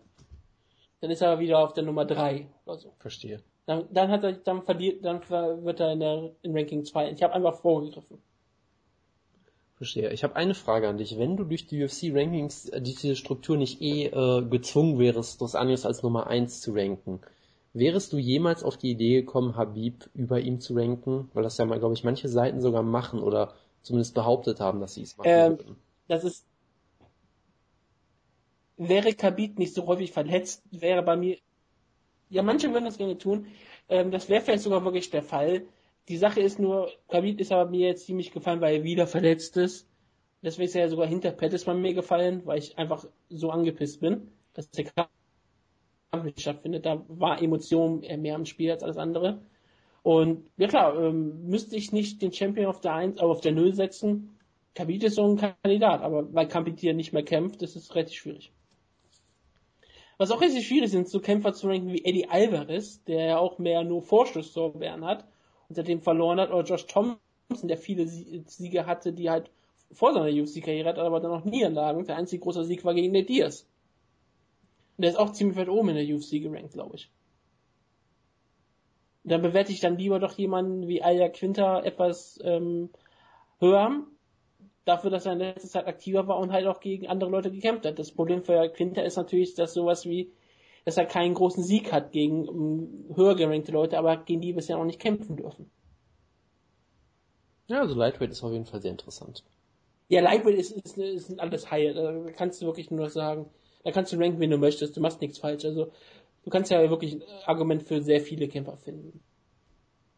Aber machen wir Welterweight, ne? Ja. Da wird interessant zu sehen sein, wo du Tarek Safadin hast. Ich dachte, du fragst nach einem anderen Kämpfer, wo ich ihn habe. Da, äh, da wird, Ja, ja, äh, ich glaube glaub, ich, ich äh, Wo hast du denn die, die Polish Pistola gerankt? der ist doch geil für der UFC. Nummer eins in meinem Herzen. Verstehe. Ja? Aber das sind ja die, ich mache hier ernsthafte Rankings. Nee, ist ja? schon klar. Auch wenn ihr bestimmt mich einmal verprügeln wollt hier.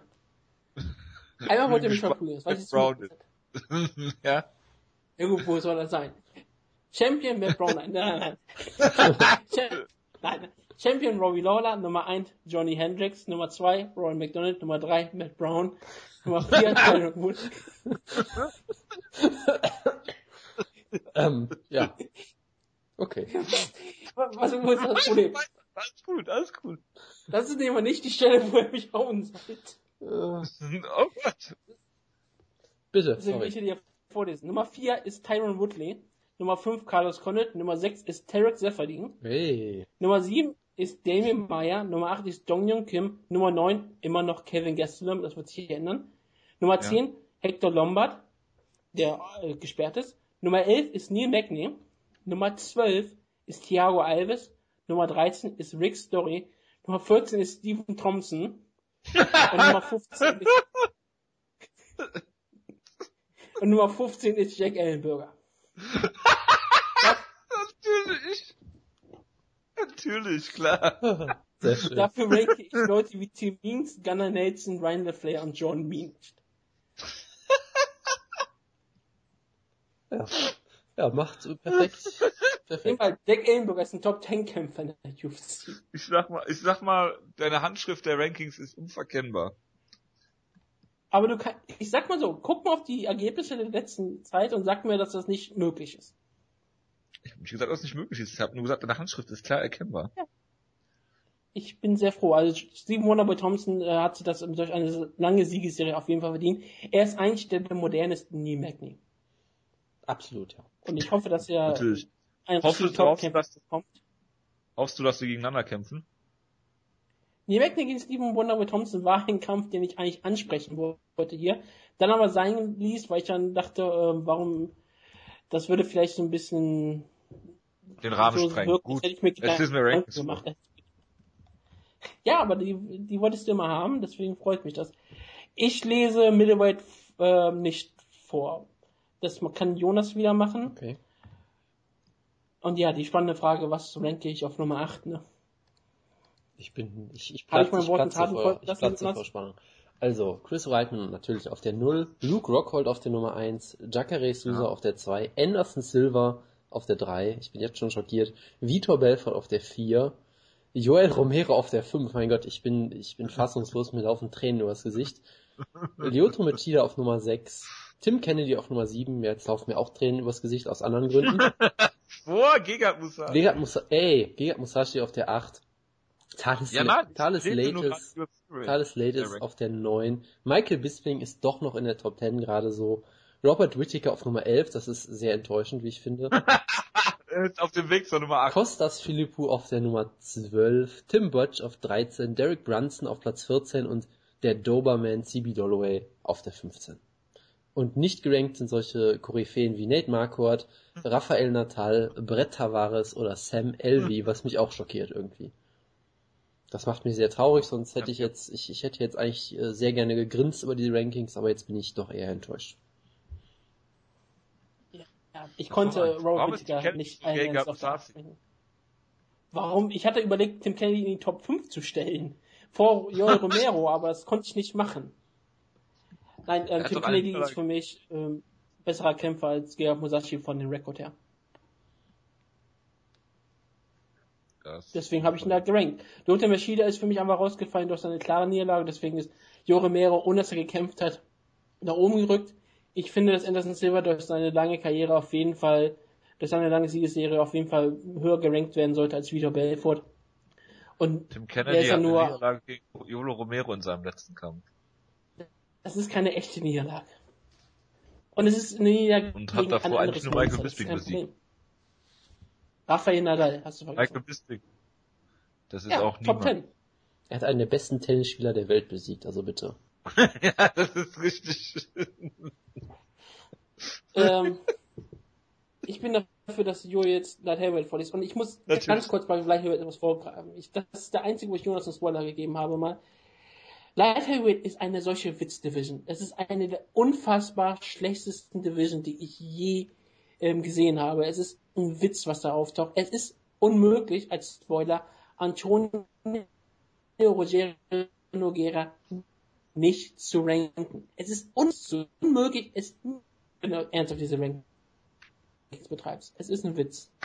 Ähm, wirklich, macht euch mal den Spaß, aber der größte Spaß kommt erst später. Aber jetzt, Jojo, hier sind meine Light Heavyweight Rankings. John Jones habe ich nebenbei nicht gerankt, weil er, ähm, weil ich wirklich Glück. nicht weiß, wann er wieder kämpft. Den habe ich rausgenommen als einzigen, den nicht sus suspendierten Kämpfer. Erstmal Glückwunsch an Team Schlagkrafthörer Vakant äh, für den Titel im Leit... Ah nee, ist vakant der Titel. Äh, Nummer Nein, 1 ist Anthony Rumble. Johnson. Alexander Gustafsson falsch geschrieben.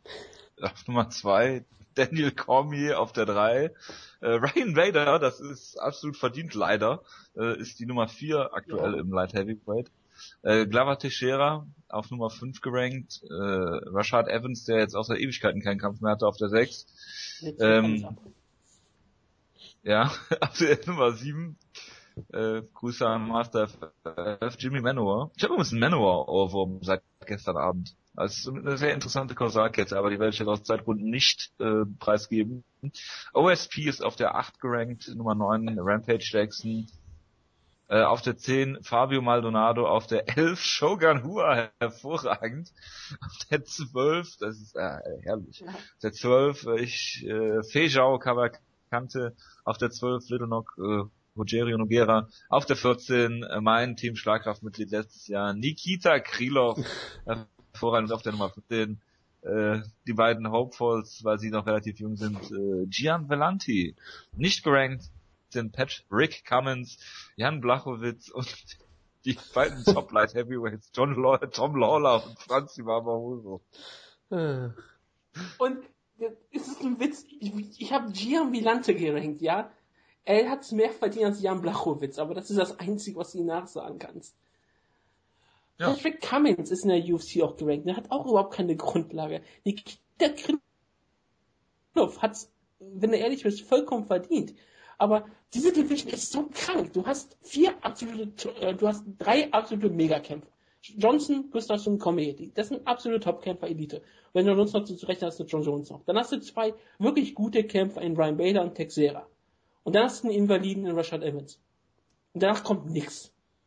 Dann hast du Manowar, USP, die du irgendwie so, die sind eigentlich ziemlich okay. Und dann kommt wirklich, dann ist es so ein Abfall wenn Rampage Jackson ohne jeden Zweifel ein Top 10 Light Heavyweight im Jahr 2015 ist, hast du ein Problem. Wenn du Shogun nur ranken musst, weil du ihn ranken musst, und das noch, weil Little Knock noch mehr auffällt, das tut schon irgendwie weh. Aber Abfall das ist halt Heavyweight. beiden Wortbedeutungen, ne? Ja, in beiden Wortbedeutungen, das kann man wirklich sagen. Es ist, man kann darüber lachen, über Nikita Krylov und Jeremy Villante, aber die haben sich das ehrlich verdient. Und das tut weh. Aber jetzt kommt wirklich meine Herausforderung. Es ist Schwergewicht. Guck mal, jetzt kommt, das lese ich jetzt vor. Da habe ich nochmal sehr viele Veränderungen vorgenommen gestern. Und ich habe wirklich eine Herausforderung. Wenn ihr mal eine, ein Ranking machen sollt, liebe Hörerinnen und Hörer, dann bitte schickt mir mal eure Heavyweight Rankings. Es ist verdammt schwierig, wenn ihr das ernsthaft macht, denn es gibt keine Division, die so incestuös ist wie Heavyweight. Heavyweights, die gerankt sind, kämpfen nur gegen andere gerankte Heavyweights. Da kannst du wirklich durchgehen. Es gibt ganz, ganz wenige Ausnahmen. Das macht es so schwierig für andere Kämpfer hochzukommen und es macht so schwierig, andere Leute rauszunehmen. Und deswegen kommt dann eine ähm, relativ komische Liste bei rum. Aber ich lese sie jetzt einfach mal vor. Champion, ich habe erst gedacht, dass ich da Fabricio Verdum ranke, aber nein, das ist kein Velasquez. Nummer 1, Fabricio Verdum. Nummer 2, Junior Sanders. Nummer 3, Stipe Miosic. Nummer 4, Travis Brown. Nummer 5, ernsthaft, Andrea Arlovski. Nummer 6 Mark Hunt, Nummer 7 Josh Burnett, Nummer 8 Ben Rothwell, Nummer 9 Alistair Overeem, Nummer 10 Matt Mitrion, Nummer 11 Frank Mir, Nummer 12 uh. Alexei Olinik, Nummer 13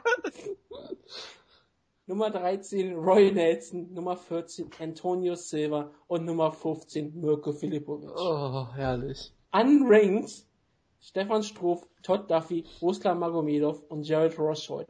Und bis heute Nacht war Jared Roshold gerankter Kämpfer bei mir. Big Knock hast du auch nicht, ne? Big Knock habe ich, konnte ich zum Glück rausnehmen. Gut. Ja, das konnte ich machen. Das ist ein Schwergewicht, nicht so einfacher als im Light Heavyweight, aber ja, es ist unglaublich, diese, diese Liste. Hervorragend. Und wirklich, ich, ich wollte Jared Roshold ranken, aber das Problem ist, es gibt so viele Kämpfer dort in dieser Gewichtsklasse, wie Magomedov, Roshold, selbst solche Kämpfer wie Sean Jordan oder sowas auch immer, wo du immer denkst, ja, die haben auf einmal eine Serie, wo du denkst, okay, sie können gewinnen, die können gerankt werden und dann verlieren sie einen Kampf. Und dann gewinnen sie wieder und dann verlieren sie einen Kampf.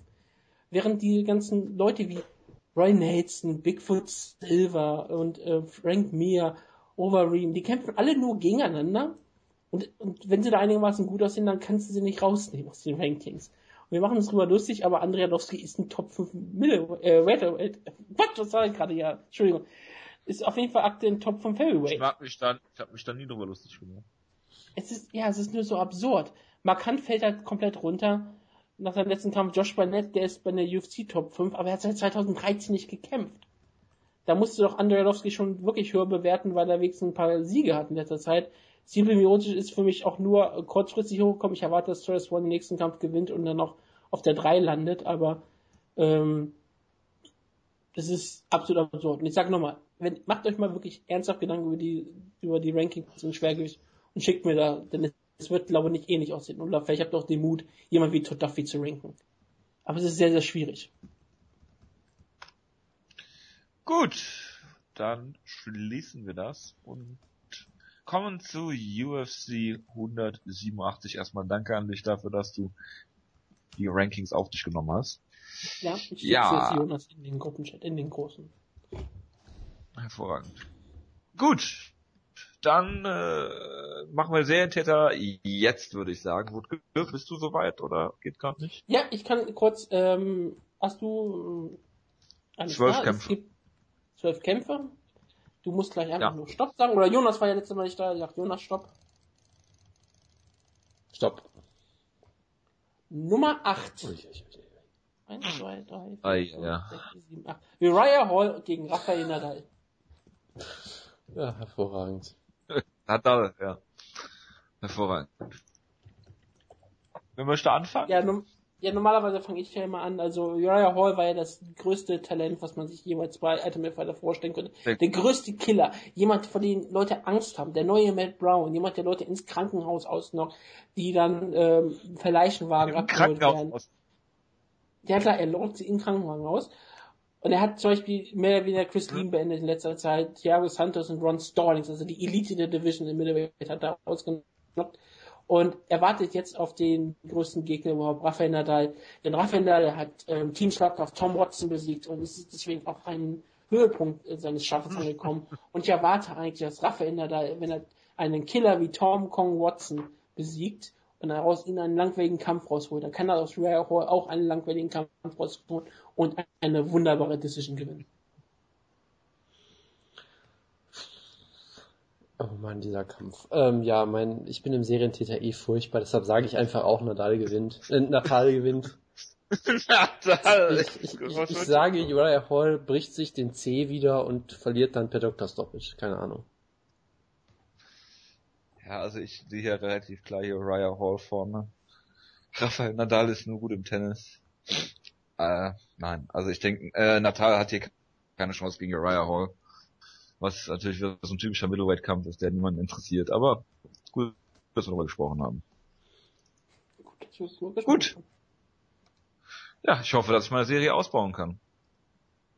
Ich habe es in der eigenen Hand jetzt. Ja, du bist aus Darmstadt des Chats, äh, der, der, der Sendung. Ja, genau, das wollte ich auch gerade sagen.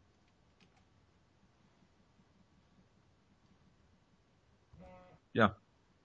Alles Paletti? Ja. Weitermachen? Ja, ich habe eigentlich gedacht, dass du moderierst. Ja, äh, sehr gerne. Ähm, ja, es kommt jetzt äh, zum Light Heavyweight Titelkampf, nachdem John Jones ja aus dem Kampf rausgenommen wurde, aus Vorfällen, die wir bereits äh, zur Genüge hier besprochen haben. Anthony Rumble Johnson gegen Daniel Cormier. Und äh, das ist ein schwieriger Kampf auf vielerlei Ebenen, weil ja Daniel Cormier einmal natürlich in relativ kurzer Zeit das Gewicht machen muss. Wir haben schon öfter über seine äh, Historie, was äh, Gewicht machen, äh, vor allen Dingen bei der Olympiade im Ringen anging, äh, gesprochen und dass er jetzt so einen schnellen Cut hier hinlegen muss. Ich weiß nicht, ich glaube zwei bis drei Wochen äh, muss er das Gewicht machen. Äh, ist natürlich relativ schwierig. Hm, kämpft gegen Rumble Johnson, der unglaublich zurückgekommen ist in die UFC. Klar, ähm, ich meine, er hat ähm, Little Knock ausge, äh, ausgenockt, was jetzt äh, keine große äh, große Sache ist. Hat davor Phil Davis besiegt, äh, den ich zum Boden nehmen konnte, hat er sehr gutes Ringen bewiesen. Äh, Alexander Gustafsson hat er ausgenockt, was glaube ich vorher auch noch niemand geschafft hat. Und ähm, ja, da hat er sich den Titelshot auf jeden Fall verdient, nachdem er so unrühmlich aus der UFC äh, geschieden ist mit diesem Vitor Belfort Kampf. Und äh, ja, kämpft gegen Daniel Cormier. Und äh, der hat seinen letzten Kampf gegen John Jones, glaube ich, gehabt, den er verloren hat im Januar. Ähm, war natürlich eine, eine vernichtende Niederlage für ihn. Ist zwar auch vorgeführt worden, relativ von ähm, äh, von äh, John Jones, der ihn zu Boden genommen hat. Und ähm, das kann natürlich sein, dass das auch an, an ähm, Daniel Cormier nagt, diese Niederlage. Ich denke dennoch, äh, dass er hier den Vorteil haben wird. Wie Rumble Johnsons Kondition ist, kann ich schlecht einschätzen. Früher war sie auf jeden Fall nicht die beste.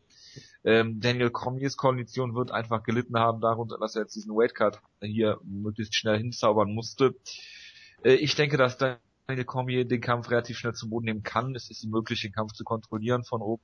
Äh, Johnson hat natürlich diese unglaubliche Power äh, im, im Stand, aber ähm, ich glaube nicht, dass Cormier sich da auf ein Striking-Duell einlassen wird. Ich denke, er wird ihn zu Boden nehmen, er wird ihn von oben kontrollieren, ein bisschen mit Ground Pound eindecken. Er ist jetzt nicht dafür bekannt, ein unglaublicher Finisher zu sein. Ich glaube, er hat ähm, Dan Henderson äh, submitted zwar, aber gut, das ist Dan Henderson. Ich denke, Anthony Johnson ist eine andere Kategorie. Ähm, ich glaube, aber das Cormier hier, ähm, ja, Glückwunsch. Ähm, es wird schwierig. Ich kann mir den Kampf, das, die andere Sache ist halt, ich kann mir den Kampf auch nicht über fünf Runden vorstellen. Ja, das ist halt ein bisschen schwierig, aber ich denke, dass äh, Daniel Cormier hier ähm, vielleicht eine langweilige Decision gewinnt. Das ist jetzt mein Tipp, langweilige Decision. Daniel Cormier, bitte. Gut gemacht, du mal. Ich muss deine Rechtschreibfehler korrigieren währenddessen. Wieso korrigieren? Lass die doch wir haben doch Nein, Hadid nochmal wieder vorgelesen, wir haben Rustam äh, Kalidov vorgelesen, dann muss das auch so drin bleiben. Das Punkt. Sind, die gut gerankt. Verschreiber, die passiert sind, da findet man so eine Listen. Ich habe sie nicht korrigiert. Ja, ähm, Joel hat wunderbar schon gesagt. Die Geschichte von Anthony Johnson ist natürlich, äh, seine Karriere ist unglaublich. Wie gesagt, er war ein Welterweight, ging ins Middleweight hoch, obwohl er da eigentlich, da hat er auch das Gewicht nicht gemacht, war, kämpfte scheitweise im Schwergewicht bei World Series of Fighting und jetzt ist er der absolute ähm, Killer, der absolute Serientäter in der Light Heavyweight Division, ohne jeden Zweifel.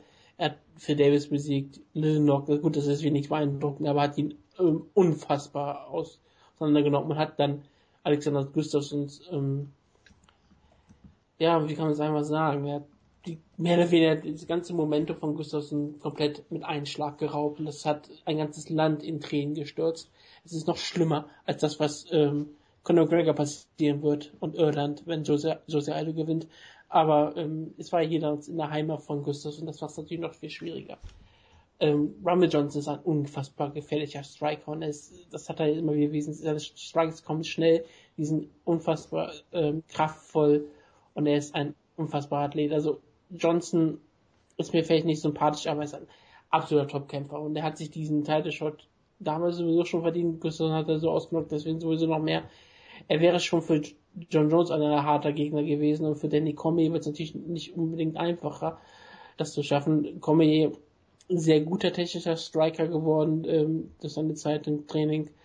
Ähm, sehr viel Kondition, äh, ein unfassbarer Ringer und es ist so ein bisschen die Frage, wenn er Johnson zu Boden nehmen kann und wenn er ihn vielleicht in den Käfig drücken kann und wenn er ihn den Kampf aus dem Kampf einen richtig schönen Dockkampf macht, wenn er ihn unsauber macht, wenn er nicht dafür sorgt, dass Johnson eine Schlagreichweite findet, wenn er ihn immer wieder zu Boden nimmt und sagt, hält, dann erwarte ich eigentlich, dass Rumble Johnson ähm, hier viele Probleme haben wird. Ich glaube auch, dass konditionell ist es eher ein Vorteil für Danny Cormier. Hätte er mehr Vorbereitung. Die Vorbereitungszeit ist sehr, sehr kurz und er hatte schon immer Probleme mit Weightcuts gehabt. Wie Jo ja schon angesprochen hat, es ist dann jetzt mit zwei Wochen Vorbereitungszeit oder was er immer hatte oder drei Wochen auf jeden Fall nicht viel einfacher geworden. Ich erwarte eigentlich, dass Cormier in der vierten und fünften Runde noch ziemlich gut drauf ist. Wir werden sehen, wie Rumble Johnson in den letzten Runden antritt. Ähm, ich, ich sehe eigentlich, dass er Johnson zu Boden nehmen kann. Und wenn er ihn zu Boden nehmen kann, gewinnt er den Kampf und er wird sich den Titel hier ähm, rausgrinden. Und ich sage, Danny Comey gewinnt eine vielleicht enge Decision, weil vielleicht die ersten beiden Runden an Johnson gehen werden, aber ich erwarte, dass Danny Cormier zum Schluss den Ringkampf gewinnt und sagt, dass er Champion wird. Tja, also die Möglichkeit, dass ich jetzt derjenige bin, der als einziger auf Johnson tippt, äh, das werde ich natürlich in 100 Jahren nicht tun, weil mir der dezent unsympathisch ist. Also ich finde, ich weiß, das ist mir klar, aber ich mache das trotzdem so. Das äh, sollte ja bekannt sein. Ja gut, dafür bist du, dafür bist du bekannt. Ja, ich habe auch Lot, auf, auf, auf, auf die Ultimate getippt, so ist das halt. Nee, also. Du glaubst auch, dass Anthony Johnson brutal ausgenockt wird und dabei viele Schläge auf den Hinterkopf kassiert? Keine Ahnung, also ich muss halt sagen, ich finde den ja. Kampf ich finde den Kampf sehr, sehr spannend aus dieser sportlichen Sicht, weil ich halt wirklich keine Ahnung habe. Also wirklich überhaupt keine. Ich kann mir da alles vorstellen. Ich kann mir vorstellen, dass Johnson ihn in einer Minute ausnockt, mit einem Headkick oder sonst irgendwas total brutal und unbesiegbar aussieht. Wie ein Kannst du dir auch vorstellen, dass Danny Comey sich einen, ähm, einen Stuhl schnappt und ihn Anthony Johnson auf den Kopf schlägt? Auch das würde mich jetzt nicht komplett schockieren, ja. Äh, von daher, ich kann mir vorstellen, dass Johnson hier wieder wie ein kompletter Weltenzerstörer aussieht. Ich kann mir aber auch vorstellen, dass die alten Schwächen, die er hatte früher, dass die immer noch nicht ganz äh, behoben sind. Also ich meine, du hast es gegen Alowski so ein bisschen gesehen, da sah seine Cardio jetzt auch nicht wirklich gut aus. Ich meine, klar, es war ein Heavyweight, es ist immer was ganz anderes. Äh, man weiß es halt nicht. Bisher hat er es halt meistens geschafft, Leute entweder sehr schnell auszunocken oder zum Beispiel wie gegen Phil Davis, den hat er ja im Prinzip innerhalb der ersten Minute paralysiert. Also offiziell ging der Kampf natürlich 15 Minuten, aber Phil Davis hat ja eigentlich nicht mehr wirklich gekämpft, hat man so das Gefühl. Ja gut, Phil Davis hat es ich habe dann ich hab, vertraglich zusicher gehabt, dass er jeder Kampf von ihm 15 Minuten geht. Das war relativ schwierig für Rumble Johnson, das über 15 Minuten zu ziehen, aber es war seine vertragliche Verpflichtung, es wäre entlassen worden. Verstehe. Also er wurde auf jeden Fall in dem Kampf nicht äh, getestet unbedingt, was die Cardio jetzt angeht. Das wollte ich damit sagen. Von daher, äh, ich finde es schwierig. Ähm, ich kann mir alles, wie gesagt, vorstellen. Ich kann mir auch sehr gut vorstellen, dass Daniel Cormier ihn aus, Versehen, ins Auge sticht und dann brutal ausgenockt wird, weil das ist ja so Rumbles Spezialität. Sobald du ihm ins Auge stichst, knockt er dich aus. Das hat er jetzt gegen DJ Linderman damals gemacht. Ähm, ich glaube auch in irgendeinem früheren UFC-Kampf ähm, Meinst du gegen Kevin Burns, aber da wurde er Nein, doch, war das ähm, nicht, war das, weg. gab's nicht gegen Gustafsson auch direkt davor den Eye-Poke vor diesem Frontkick, den er... Stimmt, es gab auf jeden Fall einen Foul. Ja, also da, da ist er bekannt für, dass er auf Eye-Poke sehr aggressiv reagiert, deshalb, was ja auch eine zusätzliche Facette gewesen wäre für den Kampf gegen John Jones. Glaube ich nicht, dass es hier jetzt eine Rolle spielt. Ähm, von daher, ich glaube, Cormier wird natürlich versuchen, mit ihm Dirty Boxing zu machen, ihn in den Käfig zu drücken, ihn zu Boden zu nehmen. Da sah Rumble zuletzt auch sehr, sehr gut aus und sehr unbeeindruckt. Zum Beispiel äh, in der Art und Weise, wie er die Takedown-Versuche von Phil Davis locker gestoppt hat, aber ich glaube halt, dass Cormier im Gegensatz zu Phil Davis auch im Stand durchaus eine gewisse Gefahr darstellen kann und ähm, da den Kampf dadurch interessanter machen kann, weil, weil bei Phil Davis wusste er halt, der hat im Stand nichts äh, mir, mir entgegenzusetzen, da muss ich mir keine Sorgen äh, machen, ich kann mich komplett auf die Takedown-Defense und mein eigenes Striking konzentrieren. Ich glaube halt schon, dass Cormier ihm da mehr Gefahren bieten wird, und unterm Strich muss ich wirklich sagen, ich könnte hier eine Münze werfen. Ich weiß es wirklich überhaupt nicht. Ich kann es extrem schwer einschätzen, diesen Kampf. Und dann tippe ich halt auf Cormier aus Sympathie bzw. Antipathie für Johnson. Ähm, ich kann mir auch eine Decision irgendwie schwer vorstellen. Ich glaube halt, wenn Rumble, also wenn Cormier diesen Kampf gewinnen will, muss er äh, auch wirklich Gas geben und ihn wirklich zu Boden nehmen und gegen den zumindest im Clinch halten und so weiter und so fort. Und ich weiß nicht, ob Rumble das für fünf Runden durchsteht, wenn Cormier diesen Stil durchziehen kann. Ich glaube, er wird dann irgendwann gefinisht. Vielleicht irgendwie per Ground and Pound, weil er sich nicht mehr hochkommt oder vielleicht auch so eine ganz komische Submission per Rear Naked Choke oder irgendwie sowas. Das hat Cormier zumindest gegen Hendo auch schon mal gezeigt. Also irgendwie sowas würde ich tippen in der dritten, vierten, fünften Runde oder so tippe ich dann auf Cormier per Finish. Aber es ist ein extrem äh, enger und schwierig zu tippender Kampf für mich. Ja. Es ist auf jeden Fall ein unfassbar eng, toller Kampf, wie man sich mal wünschen kann. Es ist schön, dass wenn ein Champion wird, dass man noch, noch zwei Kämpfer findet, die ohne jeden Zweifel diesen Titel schon verdient haben. Das sind auch die einzigen beiden in Light Heavyweight, das ist das andere Problem. Ja. Nächster Kampf ist auch relativ, ja, vielleicht einfach zu tippen, aber hat natürlich ganz, ganz, ganz andere Voraussetzungen. Chris Whiteman kämpft endlich. Ich glaube das natürlich auch erst, wenn diese Woche vorbei ist. Und die wirklich, nicht mal wenn sie auf der Waage waren, sondern wenn sie wirklich im Octagon stehen. Äh, Chris Whiteman kämpft gegen Vitor Belfort endlich. Kommt zu dem Kampf, der so viel antizipiert wurde. Ähm, äh, Vitor Belfort hat seinen letzten Kampf im November 2013. Äh, Chris Whiteman äh, Juli 2014, also alles schon ähm, einigermaßen lang her, viel Verletzungen, viel Trara und Vitor Belfort generell, ähm, was seine ganze äh, Historie angeht.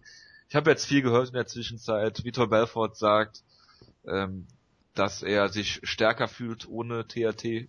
Normalerweise müsste er eigentlich tot sein, wenn man seine Auf äh, Aussagen von vor TRT äh, so heranzieht. Und äh, Chris Whiteman, der äh, äh, die, Vitor Belforts Trainer hat ja auch noch gesagt, dass er wesentlich schwächer ist mit, äh, äh, mit ohne TRT, hätte ich jetzt fast gesagt. Da mache ich natürlich nicht, aber man äh, wird abzuwarten, es wird abzuwarten sein, wie Vitor Belfort hier auftritt. Äh, für mich wird's äh, mit dem äh, Post-TRT äh, Vitor eine relativ leichte Aufgabe werden für Chris Whiteman, der den Kampf gewinnen wird, wie er das eigentlich im Prinzip will und ich hoffe, dass wir ihn dann bald gegen äh, Rockhold sehen werden. Ähm, äh, Chris Whiteman ist der bessere Ringer, ob er den Kampf dann zu Boden nimmt oder nicht, äh, steht auf einem anderen Blatt. Äh, er probiert äh, relativ häufig äh, in Kämpfen und äh, wird es vielleicht auch hier machen. Er ist ein sehr aggressiver, schöner Grappler, das hat man letzter Zeit jetzt nicht so gesehen. Ich denke, dass er es hier versuchen wird, ihn zu Boden zu nehmen und zu submitten. Das wäre mal eine schöne, ähm, schöne Wendung in, äh, für Chris Whiteman nochmal. Ähm, er gibt auch Positionen auf, um, um Submission zu versuchen. Ich erinnere mich an den ersten Anderson Silver Kampf, äh, wo er glaube ich einen Hillock versucht hat und dann die Position verloren hat. Er hat unglaubliche Knockout Power. Ähm, er äh, wird Vitor hier auf jeden Fall finishen. Ich sage, er submittet ihn in Runde zwei oder drei relativ leicht, weil ich mir nicht vorstellen kann, dass Vitor Belfort äh, gerade ohne äh, THT irgendwas entgegenzusetzen hat. Ich würde mich nicht wundern, wenn Vitor Belfort auf einmal nicht mehr versucht zu kicken, sondern nur noch das Boxen zeigt vom äh, aus alten Tagen, das man so kennt. Das ist sehr explo äh, explosive Boxen. Ähm, er wartet auch relativ häufig ab am Anfang von Kämpfen, während Whiteman da relativ schnell da ist. Und da wird er direkt vor Probleme gestellt werden, Vitor Belfort und äh, wird gefinisht werden auf jeden Fall. Bitte. Ja, ich fange einfach vielleicht jetzt mal hier an, weil ich es relativ kurz halten möchte. Ähm, es gibt einen schönen Tweet von Patrick Wyman, den ich hier zitieren möchte, wo er sagt, Vitor Belfort, der im Jahr 2015 für einen UFC-Titel antritt, ist das Äquivalent dazu, wenn Max Holloway 2031 um den Titel kämpfen würde. Das muss man sich mal kurz auf die Zunge zergehen lassen. Vitor Belfort ist seit Ewigkeiten dabei. Er kämpft in der UFC seit er 18 ist, glaube ich, oder so. Seit UFC, was ist das, sehr früh auf jeden Fall. Ich, äh, 13? Ich will, wollte jetzt gar keinen Tipp 12, eingeben. 12. Ja, okay, danke. Ähm, es ist natürlich beeindruckend, dass er so lange ähm, Schritt halt, Schritt hat halten können, weil ich meine, überleg dir mal, wie damals zu UFC 12 die MMA-Landschaft aussah und was da für Fähigkeiten es gab und dass er jetzt immer noch mithalten kann, ob jetzt mit allen möglichen Mitteln, die er vielleicht hätte nicht hätte nehmen sollen oder nicht, ist jetzt eine andere Frage. Es ist trotzdem sicherlich sehr beeindruckend, ich glaube halt in dem Kampf hat er hier überhaupt nichts zu bieten. Also ich glaube Chris Weidman, ich glaube Chris Weidman, wenn er nicht komplett halb tot und verletzt ist, was bei Chris Weidman durchaus sein könnte, aber ich meine, der Kampf wurde ja schon oft genug verschoben, aber letztendlich glaube ich, dass er eigentlich in jeder Hinsicht besser sein sollte. Natürlich hat Vitor sicherlich immer noch äh, sehr viel Knockout-Power und vielleicht den besten Killer-Instinkt, den man äh, im MMA je gesehen hat, oder auf jeden Fall einen der besten. Von daher ist er immer noch gefährlich in der ersten Runde gerade. Ich meine, hätte John Jones auch fast besiegt in der ersten Runde. Das vergisst man ja auch sehr, sehr gerne mit dieser Armbar damals. Von daher, man sollte ihn nicht unterschätzen. Ich glaube aber auch nicht, dass Whiteman das machen wird. Ich glaube, Whiteman wird, ähm, wird ihn auf der einen Seite ernst nehmen, auf der anderen Seite halt aber auch sagen, ich möchte jetzt ein Statement machen, weil er scheint ja schon Vitor Belfort überhaupt nicht zu mögen und hat da schon einige sehr äh, harte Aussagen getätigt. Deshalb, ich glaube, er wird im Stand auf Nummer sicher gehen mit seinem Jab, das Ganze kontrollieren, mit seiner relativ langen Reichweite auch. Ich meine, er hat auch Lyoto Machida outstriked in den ersten Runden de äh, von deren Kampf, deshalb glaube ich auch, dass er es mit Vitor schaffen wird und dann wird er irgendwann einen Takedown holen und ich glaube sogar, dass er Vitor vielleicht sogar ausnockt am Boden, weil die eine Sache, die du über Vitor sagen kannst, ist, Vitor ist jetzt nicht vielleicht der mental stärkste Kämpfer aller Zeiten, wenn es darum geht, sich zurückzukämpfen. Weil man hat oft das Gefühl, wenn du Vitor einmal äh, brechen kannst, wenn du einmal in, in seinen Kopf reinkommst, dann hast du den Kampf fast schon gewonnen. Und deshalb glaube ich, dass Weidmann genau das machen wird. Ich glaube, er wird ihn mit Ground and Pound finishen in der, weiß nicht, zweiten, dritten Runde irgendwie sowas. Und ich glaube, es wird ein sehr dominanter Sieg von ihm. Es ist immer wieder beeindruckend, wenn du so über Vito Belforts Karriere schaust. Wie du gesagt hast, das ist eine ewig lange Karriere. Er hat so mit Kämpfen begonnen wie gegen Leute wie John Hess, Chad Trennington und Tank Abbott. Und alle seine Niederlagen, die er in seiner Karriere gesammelt hat, vielleicht mit der Ausnahme von Alistair Overeem, sind gegen absolute MA Hall of Famer. Und du kannst vielleicht sogar Sache sagen, vielleicht ist sogar Overeem durch seine K1-Karriere irgendwie auch ein Hall of Famer. Aber das waren halt Leute wie Renny Couture, Sakuraba, Liddell, Ortiz, ähm, Henderson, Anderson Silver und John Jones. John Jones wird ein Hall of Famer sein, deswegen ist das kein Problem. Ähm, es ist unglaublich, dass dieser Mann wirklich eine so lange Karriere hat. Und es ist eigentlich immer wieder tragisch, dass er sich durch so viele Sachen wie mit seinen THT und dieses, diese ganze Doping-Geschichte sich mal wieder alles kaputt gemacht hat, mit vielen Aussagen auch. Aber ich, er ist ein unfassbar interessanter Kämpfer. Wie gesagt, er ist einer der besten nach vorne Kämpfer überhaupt. Also wenn du ihm die Möglichkeit gibst, dass er dich ausnocken kann, dann knockt er dich ja aus. Also das hat er schon immer gehabt, diesen Kinderinstinkt hat er nie verloren und diesen Kinderinstinkt, den, den lernt man nicht, den hat man einfach. Und auch wenn er natürlich voll auf Drogen war, wie er Luke Rockhold ausgenockt hat, war schon unglaublich. Wir reden gerade davon, dass Luke Rockhold die Akt Nummer 1 im Middleweight ist und der wurde von einem Super TT Vitor Belfort einfach äh, total auseinandergenommen mit diesem wunderschönen Spin Kick. Er hat Michael Bisping brutal zerstört, er hat Dan Henderson vernichtet. Klar, und dann hat auch jemand wie Anthony Johnson besiegt. Das war damals ja noch ein Middleweight-Kampf, der irgendwie ja ein ganz äh, massiver Catch, Catchweight-Kampf wurde, wenn man sich daran erinnert. Das war auch ein totales Finish, wo er ihn komplett überrannt hat und dann submitted hat. Das war auch ein toller Kampf. Ja, dazu ähm, muss man sagen, dass der Kampf halt immer relativ schnell zugunsten von Vitor durch Dan Mögliata beeinflusst wurde. Richtig, und auch ähm, das Finish wurde auch zum Beispiel mit sehr vielen Schlägen in den Kopf begleitet, aber das ist immer wieder Belfort der Fall. Das ist ja Standard. Ja, und wir haben es drüber gesprochen, er hat unfassbar schnelle Hände, er hat seitdem er, ähm, weil der Trainingscamp geändert hat, ist es auf jeden Fall so geworden, dass er viel mehr Kicks zeigt, er hat seine Defense, Defense verbessert.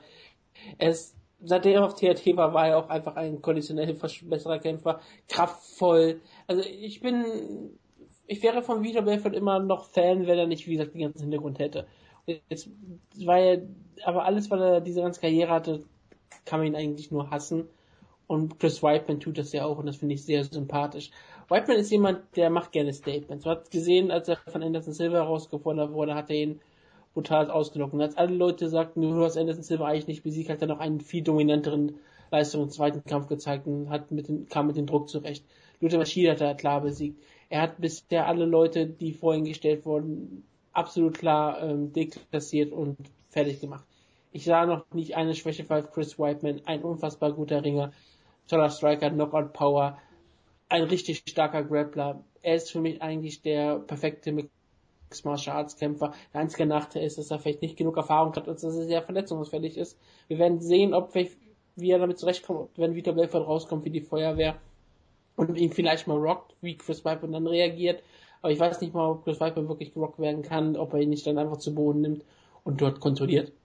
Ich, ich, ich habe große Schwierigkeiten, Vitor Belfort als Sieger zu sehen, außer durch einen schnellen Knockout oder durch irgendeine Wunderarmbar, aber ich glaube nicht, dass Chris Weidman darauf reinfällt. Chris Weidman wird wieder Belfort zu Boden nehmen, wird auf ihn einschlagen, einschlagen, einschlagen. Er wird in der zweiten Runde zu Boden nehmen, wird auf ihn einschlagen, einschlagen, einschlagen. Und er wird ihn nochmal zu Boden nehmen in der dritten Runde, einschlagen, einschlagen, einschlagen und dort eine Guillotine Submission dann holen. Nämlich, oder einen Naked Choke, eins von beiden und wird wieder Belfort submitten in der dritten Runde. Und ich werde mich sehr freuen, wenn er immer weiter auf ihn einschlägt, einschlägt, einschlägt. Hervorragend. Das äh, freut mich, dass wir alle gegen Vitor Belfort Wolltest du gerade ein Meme erzeugen oder was war das gerade mit dem Einschlagen, Einschlagen, Einschlagen? Das ja Nein, das war einfach so spontan auf gekommen. Das war nicht mal heraus. Ich habe mir sowas nicht ähm, gemacht. Okay. Hervorragend. Ich habe beruhigt. Ich hatte einfach, ich wollte einfach einfach sagen, dass ich möchte, dass wir auf Vitor Belfort eingeschlagen wird. Manchmal kommt dann sowas. Verstehe. Raus. Es tut mir leid. Hervorragend. Nächster Kampf. Äh, Donald Cerrone sollte eigentlich gegen Hadid Nurmagomedov kämpfen. Und äh, kämpft jetzt gegen John McDessie, nachdem sich äh, Nurmagomedov verletzt hat. Da kann ich es eigentlich relativ kurz fassen, sind beides Striker. Ich halte Donald Cerrone für wesentlich besser und denke, dass Cerrone hier eine Decision gewinnt oder ihn vielleicht sogar finishen kann, rockt und dann irgendwie per Guillotine oder Rear Naked Choke finisht oder wie auch immer ich schließe mich an, Cerrone wird hier unterstreichen, warum er die Nummer 1 im Lightweight ist, laut einem, einem gewissen Ranking-Mitglied. Also ja. im Stand könnte es wirklich ein sehr interessanter Kampf werden ja durchaus. Ich meine, John McDessie ist relativ klein, habe ich immer das Gefühl, hat aber einen sehr guten Jab eigentlich auch und hat durchaus solides Boxen auch und natürlich sehr unorthodoxe Kicks. Von daher könnte das im Stand sehr interessant werden durchaus. Und ich meine, Cerrone ist ja durchaus dafür bekannt, dass er mal langsam in Kämpfe startet und äh, sehr offen ist für, für gegnerische Boxattacken und sowas, aber trotzdem glaube ich, letztendlich kann Cerrone ihn im Stand auch besiegen, müsste um einiges größer sein, einiges mehr Reichweite haben.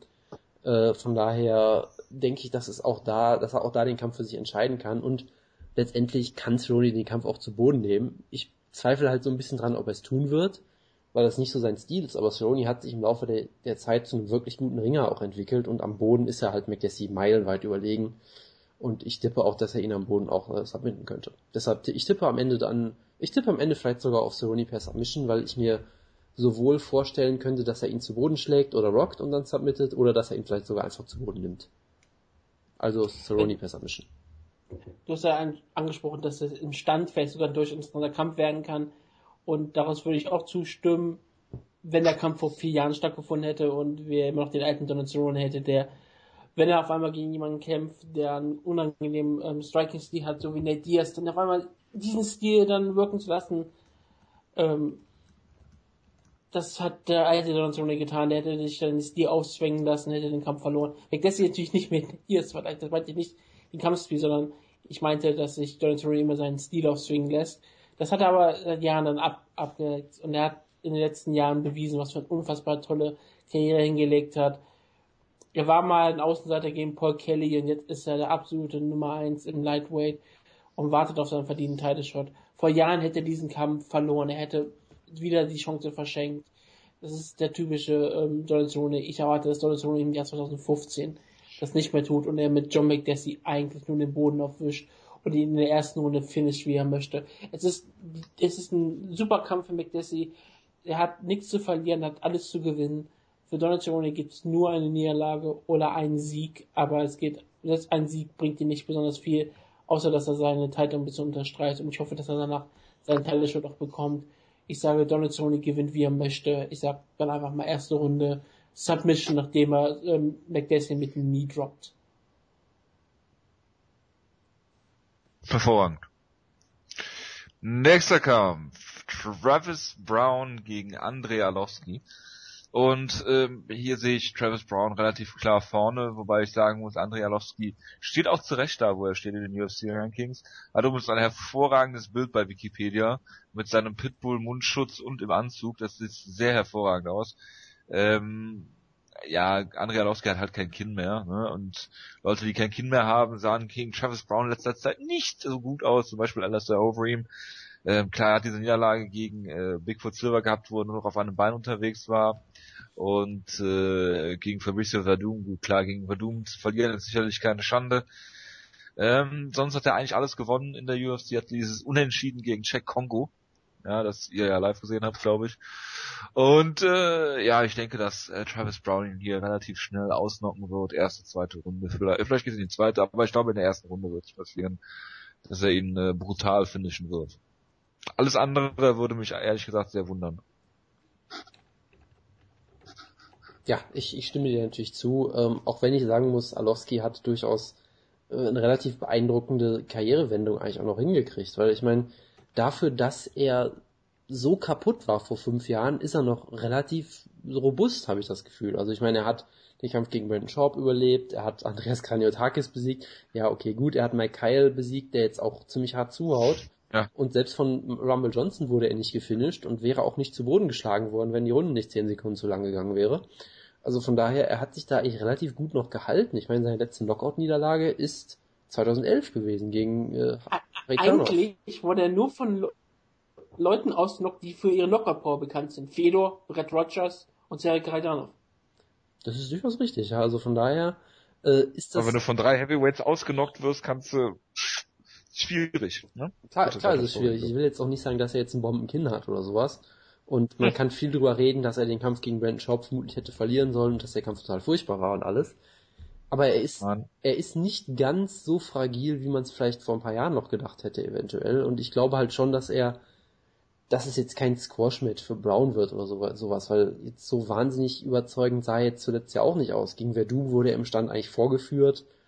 Ähm, und dann der Kampf gegen Brandon Schaub war ja auch irgendwie ziemlich komisch, wenn ich das richtig in Erinnerung habe, wo er ihn dann zu Boden genommen hat, meine ich sogar, und da gefinisht hat. Äh, von daher, ich tippe natürlich auch auf, auf Travis Brown per Knockout, aber ich glaube, Alowski hat eine etwas bessere Chance, als man vielleicht denkt, aber am Ende wird er trotzdem verlieren, denke ich. Ja, ich habe ja schon angesprochen. Andrei wird immer wieder ein schlechtes Kind nachgesagt, nachdem er von äh, absoluten Monstern ausgenockt wurde. Und das ist auch völlig okay. Er wird häufig auch gerockt. Aber er ist sehr, sehr ähm, leidensfähig und hat sich in den letzten Jahren auf immer wieder bewiesen, dass er ein solider, richtig guter Heavyweight ist. Und wenn du ein solider, guter Heavyweight bist, bist du in der UFC ein absoluter Topkämpfer im Heavyweight. Es ist halt eine absurde Gewichtsklasse und es wirkt so absurd, dass irgendwie Travis Brown jetzt mit Andy Rossi rumschlägt, im wahrsten Sinne des Wortes. Und klar, Gegen Brandon Shops war teilweise nicht gut, das hat aber am Ende gewonnen. Bigfoot Silver hat er absolut auseinandergenommen, was keine Überraschung war, weil Bigfoot Silver ist es eigentlich den Tod näher als dem Leben, aber er hat sich die, diese äh, Herausforderung absolut verdient. Und wenn er gewinnt, hat er sich auch einen Title Shot verdient, weil gerade wenn er jemand wie Travis Brown besiegt, dann absolut. Also, Travis Brown ist ein absoluter Topkämpfer. Ich erwarte eigentlich, dass Travis Brown ähm, Slowski macht, was er möchte. Ist für mich der bessere Striker, ist für mich ein besserer, auch wenn Andrea Lost die mit seinem wunderbaren äh, Sambo-Hintergrund natürlich zurückkommt, den er immer wieder bewiesen hat. Ich erwarte eigentlich, dass Travis Brown in den Käfig drücken könnte, dort äh, sogar dominiert. Ich, ich, ich bin eigentlich überzeugt, dass Travis Brown in jeder Hinsicht überlegen ist. Und ich sage, er finisht ihn auch in der ersten oder zweiten Runde durch irgendwas Absurdes. Ich sag, ich sag ein Spinning Breakfast. Hervorragend, auch gut. Ja, der äh, Kampf, der dann die äh, Maincard konkludiert oder anfängt eben, ist Joseph Benavides gegen John Moraga, was natürlich auch ein hervorragender äh, Opener ist für jede Card eigentlich. Absolut, ja. Wenn wenn da noch äh, Cerrone gegen Nomagomedov äh, draufgestanden hätte auf der Karte, wäre es natürlich von, von vorne bis hinten absolut großartig. Jetzt nicht, gut, kann man, denke ich, durchaus mit leben.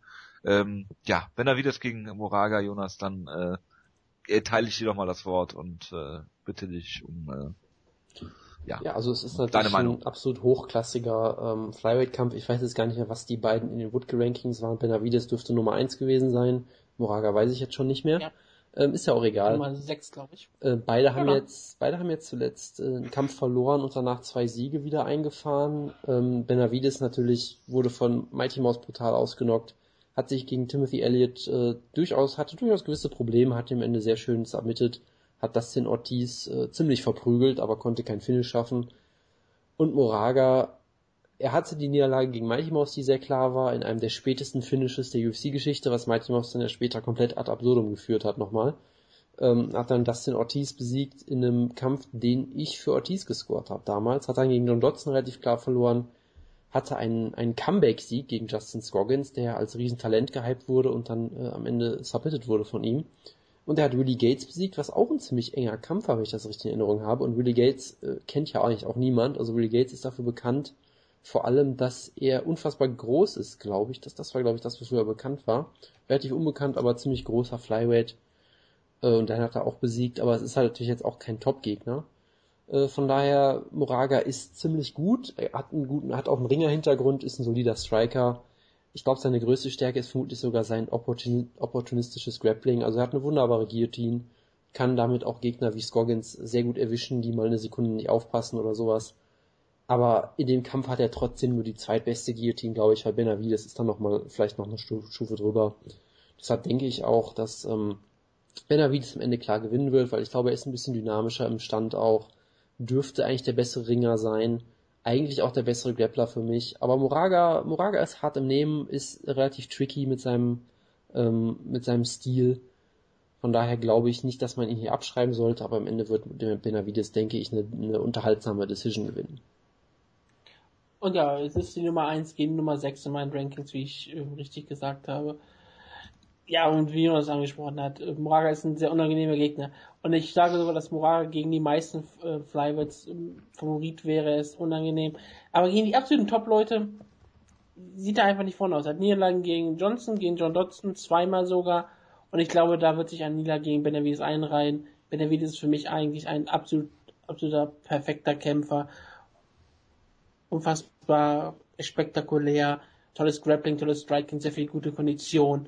Also ist alles, was man sich wünschen möchte von einem Flyweight. Und er wird das hier auch wieder beweisen. Er ist ein absoluter Elite-Kämpfer, der es vielleicht einfach nie schaffen wird, den Titel zu gewinnen, was relativ tragisch ist. Er, ver er verdient es immer wieder. Er wird, ich habe Angst, dass er aus ihm ein neuer Raya, Raya Faber wird, der es nur anders als Raya Faber es nie schafft, wenigstens einmal das Gold zu halten aber er wird sich immer wieder Teileshots verdienen und ich glaube nicht, dass er Johnson schlagen kann, aber ich glaube, dass er alles unter Johnson klar besiegt. Und ich sage, das wird er mit Moraga tun. Ich weiß nicht, ob er ihn finishen könnte. Das wäre auf jeden Fall, das wäre ein Statement, wenn er Moraga finisht. Aber selbst wenn er es nicht tut, ich erwarte, dass er hier eine klare Decision gewinnt. Es wird zwar vielleicht teilweise vielleicht ein bisschen enger, als man vielleicht erwartet, aber es wird am Ende trotzdem eine 30-27 für Joseph Benavides. Hervorragend. Wir sollten uns ein bisschen beeilen, weil in einer Dreiviertelstunde fängt Shuto Brasil an. Das wollen wir mit, natürlich unbedingt live gucken. Mit, Achtung, Luis Kanye im Co-Main Event. Das ist äh, hervorragend. Ich tippe darauf, dass er mit dem linken Haken ausgenockt wird. möglich. Nicht auszuschließen. Ja, äh, Prelims. John Dodson gegen Zach Markowski. Soll ich Aber ich denke übrigens, dass äh, Benavides äh, den Kampf gewinnt per äh, Decision. Soll ich zu dem Kampf so. direkt auch äh, was sagen, oder? Bitte, bitte. Ja, es ist ja auch wieder eine hervorragende Flyweight-Ansetzung. Ähm, auch auf den Kampf freue ich mich sehr. Zach Mikowski ist ja einer von meinen und Wutges Lieblingskämpfern, damals noch als Bellator-Champ im Bantamweight. Haben wir ihn auch schon abgefeiert. Und das ist, äh, es ist ein schöner Kampf, weil John Dodson, es sah lange so aus, als, als hätte, als hätte Mighty Mouse äh, eine Nummer zwei, die ihm auch gefährlich werden kann, nämlich John Dodson. Und John Dodson hat im ersten Kampf, der war durchaus sehr eng, hat ihn ein paar Mal zu Boden geschlagen, hat dann die letzten Runden verloren und die Decision. Aber in einem durchaus engen Kampf, wo man denkt, wenn er ein bisschen mehr Cardio hat, kann er den Kampf auch gewinnen. Wo Mighty Mouse sehr viel Probleme hatte anfangs. Und von daher, man dachte halt so ein bisschen, okay, die werden noch ein zweites Mal kämpfen, vielleicht auch ein drittes Mal und da wird dann ein bisschen Spannung herrschen in der Division. Das Problem ist halt, seit deren ersten Kampf im Januar 2013 hatte er zwei Kämpfe nur, äh, war relativ lange weg, immer mit Verletzungsproblemen. Ich glaube, er hatte irgendwie eine Knieverletzung, irgendwas relativ Kreuzband oder irgendwie sowas müsste es gewesen sein. Äh, von daher war er halt im Prinzip aus der Division größtenteils raus und Mighty Mouse hat halt überhaupt keine Challenger seitdem und deshalb ist es, denke ich mal, für die UFC wäre es gut, wenn er hier natürlich gewinnt. Er hat Del Montague ausgenockt, sehr spektakulär, was mich natürlich damals sehr betrübt hat. Er hat den eben erwähnten John Moraga per Headkick äh, Stoppage besiegt, weil er da eine Platzwunde sich geöffnet hat. Und jetzt kämpft er halt gegen Zack Mikowski und ich muss sagen, das ist ein sehr interessanter Kampf. Und auf dem Papier ist trotzdem der, doch denke ich, der klare Favorit. Aber ich räume Mikowski durchaus gute Chancen ein, weil Mikowski ist sehr guter Ringer, hat ein wunderbares Single Leg, ist ein guter Grappler, kann ihn vielleicht am Boden kontrollieren, kann vielleicht auch damit arbeiten, dass John Dodson eben nicht die beste Cardio hat. Das Problem ist halt, wie kriegt er ihn zu Boden, weil die Takedown-Defense von John Dodson ist sehr, sehr gut. Er ist, also er hat ja auch Mighty Mouse die Takedowns von ihm sehr, sehr gut abgewehrt anfangs, gerade wenn er noch frisch ist, ist es unfassbar schwer, ihn zu Boden zu nehmen. Und selbst wenn er ihn zu Boden nimmt, springt er wie ein Flummi einfach wieder hoch. Und er hat halt extrem viel Knockout-Power. Also gerade für Flyweight ist das wirklich obszön, wie hart er zuschlagen kann und ist auch ein ziemlich guter Striker und vielleicht sogar noch schneller als Mighty Mouse oder zumindest auf einem ähnlichen Niveau. Von mhm. daher wird es für Mikowski sehr, sehr schwierig. Ich, wie gesagt, ich mag Mikowski sehr, ich rechne ihm durchaus gewisse Chancen ein. Und es könnte natürlich sein, dass Dotson einfach nicht mehr ganz auf der Höhe ist. Ich meine, er ist erst 30 Jahre alt, aber was man dazu sagen muss, er kämpft jetzt seit 2004, also seit elf Jahren und gerade im Bantamweight, äh, im Flyweight und Bantamweight, wo er gekämpft hat, wenn du dich vor allem durch deine Geschwindigkeit und deine Explosivität auszeichnest, es kann durchaus sein, dass er vielleicht nicht mehr derselbe Kämpfer ist nach mehreren Verletzungen äh, und wie gesagt im elften Jahr seiner Profikarriere. Von daher, ich glaube, wenn Dotson hier in wirklich guter Form auftaucht, wird er Mikowski besiegen und vermutlich sogar ausnocken, aber es ist auch durchaus eine gute und spannende Ansetzung. Ich meine, Zack Mikowski kennt sich mit schnellen Striker, mit die wilde Strikes zeigen können, sehr gut aus. Er hat ja mal Ed West besiegt das ist ja das beste Beispiel von jemandem, wenn man jemanden mit John Dodson vergleichen möchte, sage ich auch immer Ed Wild West. Schnell und spektakulär. Aber ja, Zack Koske, wie kann er ihn zu Boden nehmen? Das einzige Sache ist Timing und das wird relativ schwierig sein, gegen John Dodson zu finden. Denn ja, Dodson war gegen Mighty Moss der schnellere für eine längere Zeit gewesen und das ist eigentlich schon immer wieder beeindruckend. Die beiden sind ja durch den Käfig geflogen und wir wussten teilweise gar nicht mehr, was man callen sollte, was man sehen sollte, weil so viel einfach passiert ist trotzdem unfassbar spektakulärer Kämpfer. Diese Knockout-Power, die er besitzt, ist schon absolut krass. Und ja, es ist halt einfach nur tragisch, dass halt bei ihm auch immer wieder Verletzungen dafür sorgen, dass er keine lange Siegesserie aufbauen kann, kein Momentum wirklich aufbaut und er immer wieder sie wieder neu zurückmelden muss. Es ist auch viele lange Pause gewesen. Und ja, es geht für ihn trotzdem um alles. Wenn er den Kampf gewinnt, hat er einen Title-Shot relativ klar sicher. Wenn Mikowski den Kampf gewinnt, kriegt er wahrscheinlich einen Title-Shot. Aber ähm, Dodson hat sich, äh, ist ein Gegner für Mighty Mouse, der durchaus unangenehm ist. Aber er kämpft natürlich gegen, gegen jemanden, der auch dadurch bekannt ist, dass er Gegner auch gerne mal outgrindet, dass er ihn zu Boden nimmt und dort eine Decision rauszwingt. Und je nachdem, wie lang die Pause war und je nachdem, ob er vielleicht gerade die Verletzten, die alle so, ähm, die natürlich auch ähm, am Knie sind und an den Knöcheln, die sind natürlich immer relativ gefährlich, dass sie irgendwann auch mal die Spritzigkeit des Kämpfers beeinflussen. Das war ja bei Dominic Cruz immer die große Frage. Klar, so lange war Dotz nicht verletzt, so schlimm war die Verletzung nie, aber auch so viele kleine Verletzungen können sich irgendwann mal summieren und irgendwann gibt es dann halt die Rechnung. Es könnte sich schon jetzt an diesem Wochenende ähm, niederschlagen. Ich glaube es nicht. Wenn etwas niederschlägt, dann ist es die Faust von John Dodson in Jack Mokowskis Gesicht und das finde ich relativ tragisch, aber ich erwarte eigentlich, dass John Dodson den Kampf gewinnt. Das tut mir in der Seele weh. Ich liebe Zack Mikowski. Aber Johnson gewinnt und er knockt ihn aus in der zweiten Runde. Ich werde mich jetzt auch kurz fassen. Ich denke auch, dass John Dodson hier ähm, trotz der großen Unbekannten, wie er zurückkommt nach der Verletzung, ähm, so zurückkommen wird, wie der letzte Stand der Dinge war, dass er einfach die klare Nummer zwei im Flyweight ist und äh, dann vielleicht du halt äh, den den Kampf wieder bucken kannst gegen Mighty Mouse unter der Prämisse, dass er ihn halt in der ersten im ersten Kampf ein Problem hatte, die bis dahin noch nicht da gewesen sind äh, für Mighty Mouse und deswegen denke ich, dass Dotson hier den Kampf in der zweiten Runde per TKO gewinnen wird. Nächster Kampf, Dong Yong Kim Stungun gegen Josh Bergman. Müssen wir dazu was sagen? Äh, ich meine, es ist auch ein guter Kampf. Josh Bergman ist der People Champion, die Nummer 27 weltweit. Ich wollte das oh nein, unbedingt er holt es wieder raus. Wiederbringen. Es ist doch äh, hervorragend. Ja, hervorragend. Ich hatte lange Zeit überlegt, könnte ich ihn ranken, könnte ich ihn irgendwie aufführen, habe gesagt, na, er hat den letzten Kampf, äh, das geht nicht. Aber ja, wir haben mit Don Kim die Nummer 8 bei mir weltweit, auch bei meinen Rookie Rankings. Ich mag ihn total gerne. Josh Bergman ist ein unangenehmer Gegner, aber ich halte Don Kim für einen der eigentlich besten Kämpfer in der Welterweight Division, der immer wieder mal äh, blöde Wege findet, dann nochmal zu verlieren. Geht Tyron Woodley wurde dann ja brutal ausgenockt.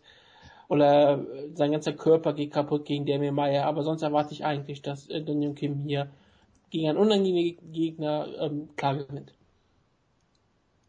Ja, also wie gesagt, es ist auch ein guter Kampf, über den man lange reden könnte. Ich versuche es jetzt mal zu lassen, aber auch sehenswert durchaus.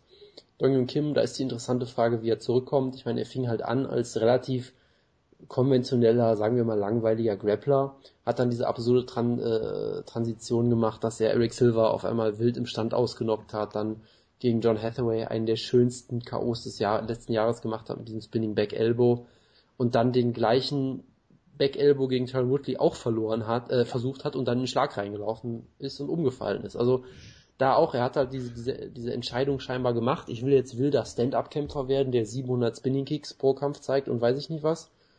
Auch legendär der Kampf. Ähm, legendär auch der Kampf gegen Sean Pearson, das war glaube ich nach äh, Lyoto Machida gegen Wendy Couture, wo er einfach zwölfmal versucht hat, diesen eingesprungenen Frontkick zu zeigen, bis er ihn irgendwann tatsächlich auch getroffen hat. Also das ist ja so ein bisschen so ein Trend, Trend bei ihm.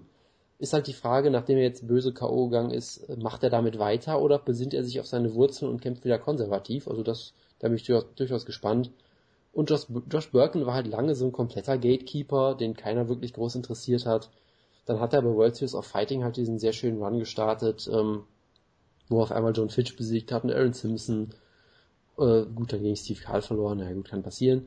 Und dann wurde er halt von Hector Lombard relativ klar besiegt in einem furchtbaren Kampf. Und jetzt ist halt auch die Frage, wo steht er? Von daher ist es ein solider Kampf. Ich denke, Kim wird am Ende doch relativ klar gewinnen, aber es ist eine gute Ansetzung. Hervorragend. Gut, dann äh, ich äußere mich jetzt nicht mehr zu kämpfen.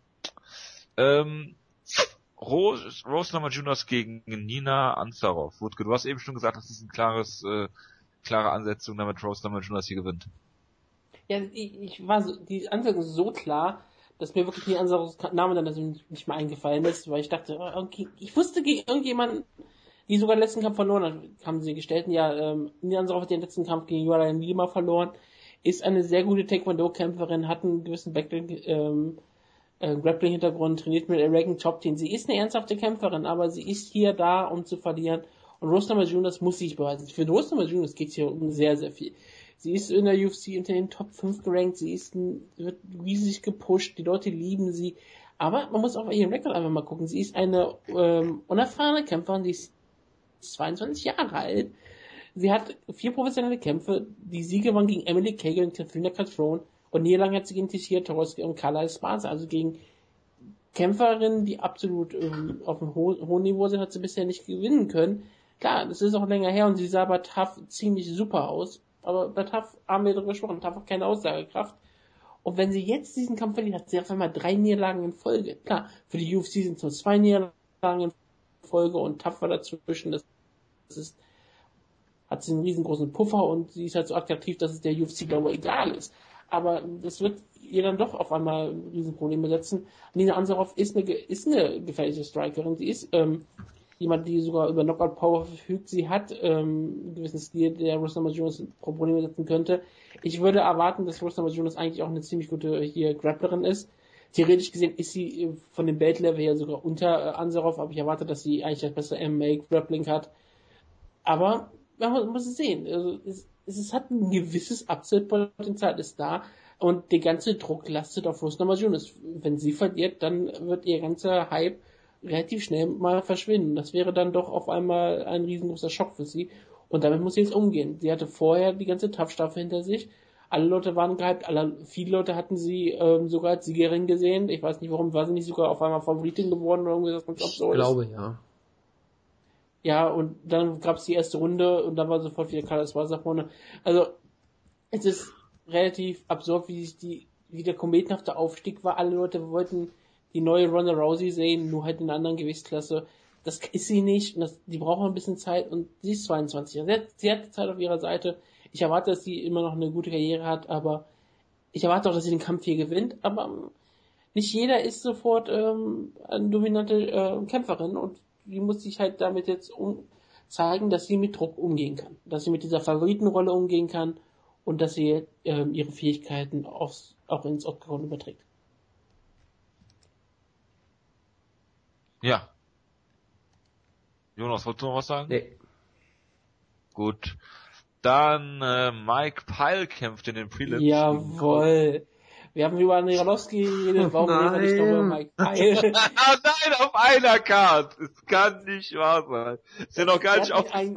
Wir hatten einen großartigen Kampf damals gehabt. No, die hat Andrejolowski gewonnen. Es war ein ziemlich unfairer Kampf. Andrejolowski war ein super Soldat, der keine Schmerzen verfügte und Mike Pyle war ein Soldat. Das ist relativ schwierig gewesen und die verschiedenen Gewichtsklassen, Heavyweight gegen Welterweight, ähm, ich, das ist, das würde selbst Scott Coker nicht gucken. Außer es würde sich ein Ken Shamrock handeln gegen Frank Shamrock, dann würde er es tun. Aber sonst äh, er es nicht machen, keine Sorge. Aber ja, Mike Pyle kämpft gegen die Nummer 103 der Welt, Colby Covington, ein absoluter Topkämpfer und ich erwarte, dass Mike Pyle ähm, den Kampf gewinnt und ich hoffe, dass ich irgendwann es schaffe, Mike Pyle nochmal zu ranken. Ah, das hat mich jetzt völlig aus dem Konzept gebracht, Mike Pyle und äh, Andrei Arlovski. Ich denke, ja. dass äh, Pyle hier gewinnt. Hast dann du den Film Islam. jemals gesehen um den Kampf? Nein. Das, das geht doch nicht. Ja. Wie, ne, wie kannst du dich MA-Reporter nennen? Wie kannst du dich MA-Journalist nennen, wenn du sowas nicht siehst? so, so habe ich mich nie genannt. Wieso sollte ich ja, mich auch so nennen? Du mit deiner Presseartikel, wie willst du das nicht nennen, wenn du dich journalistisch nicht nennst?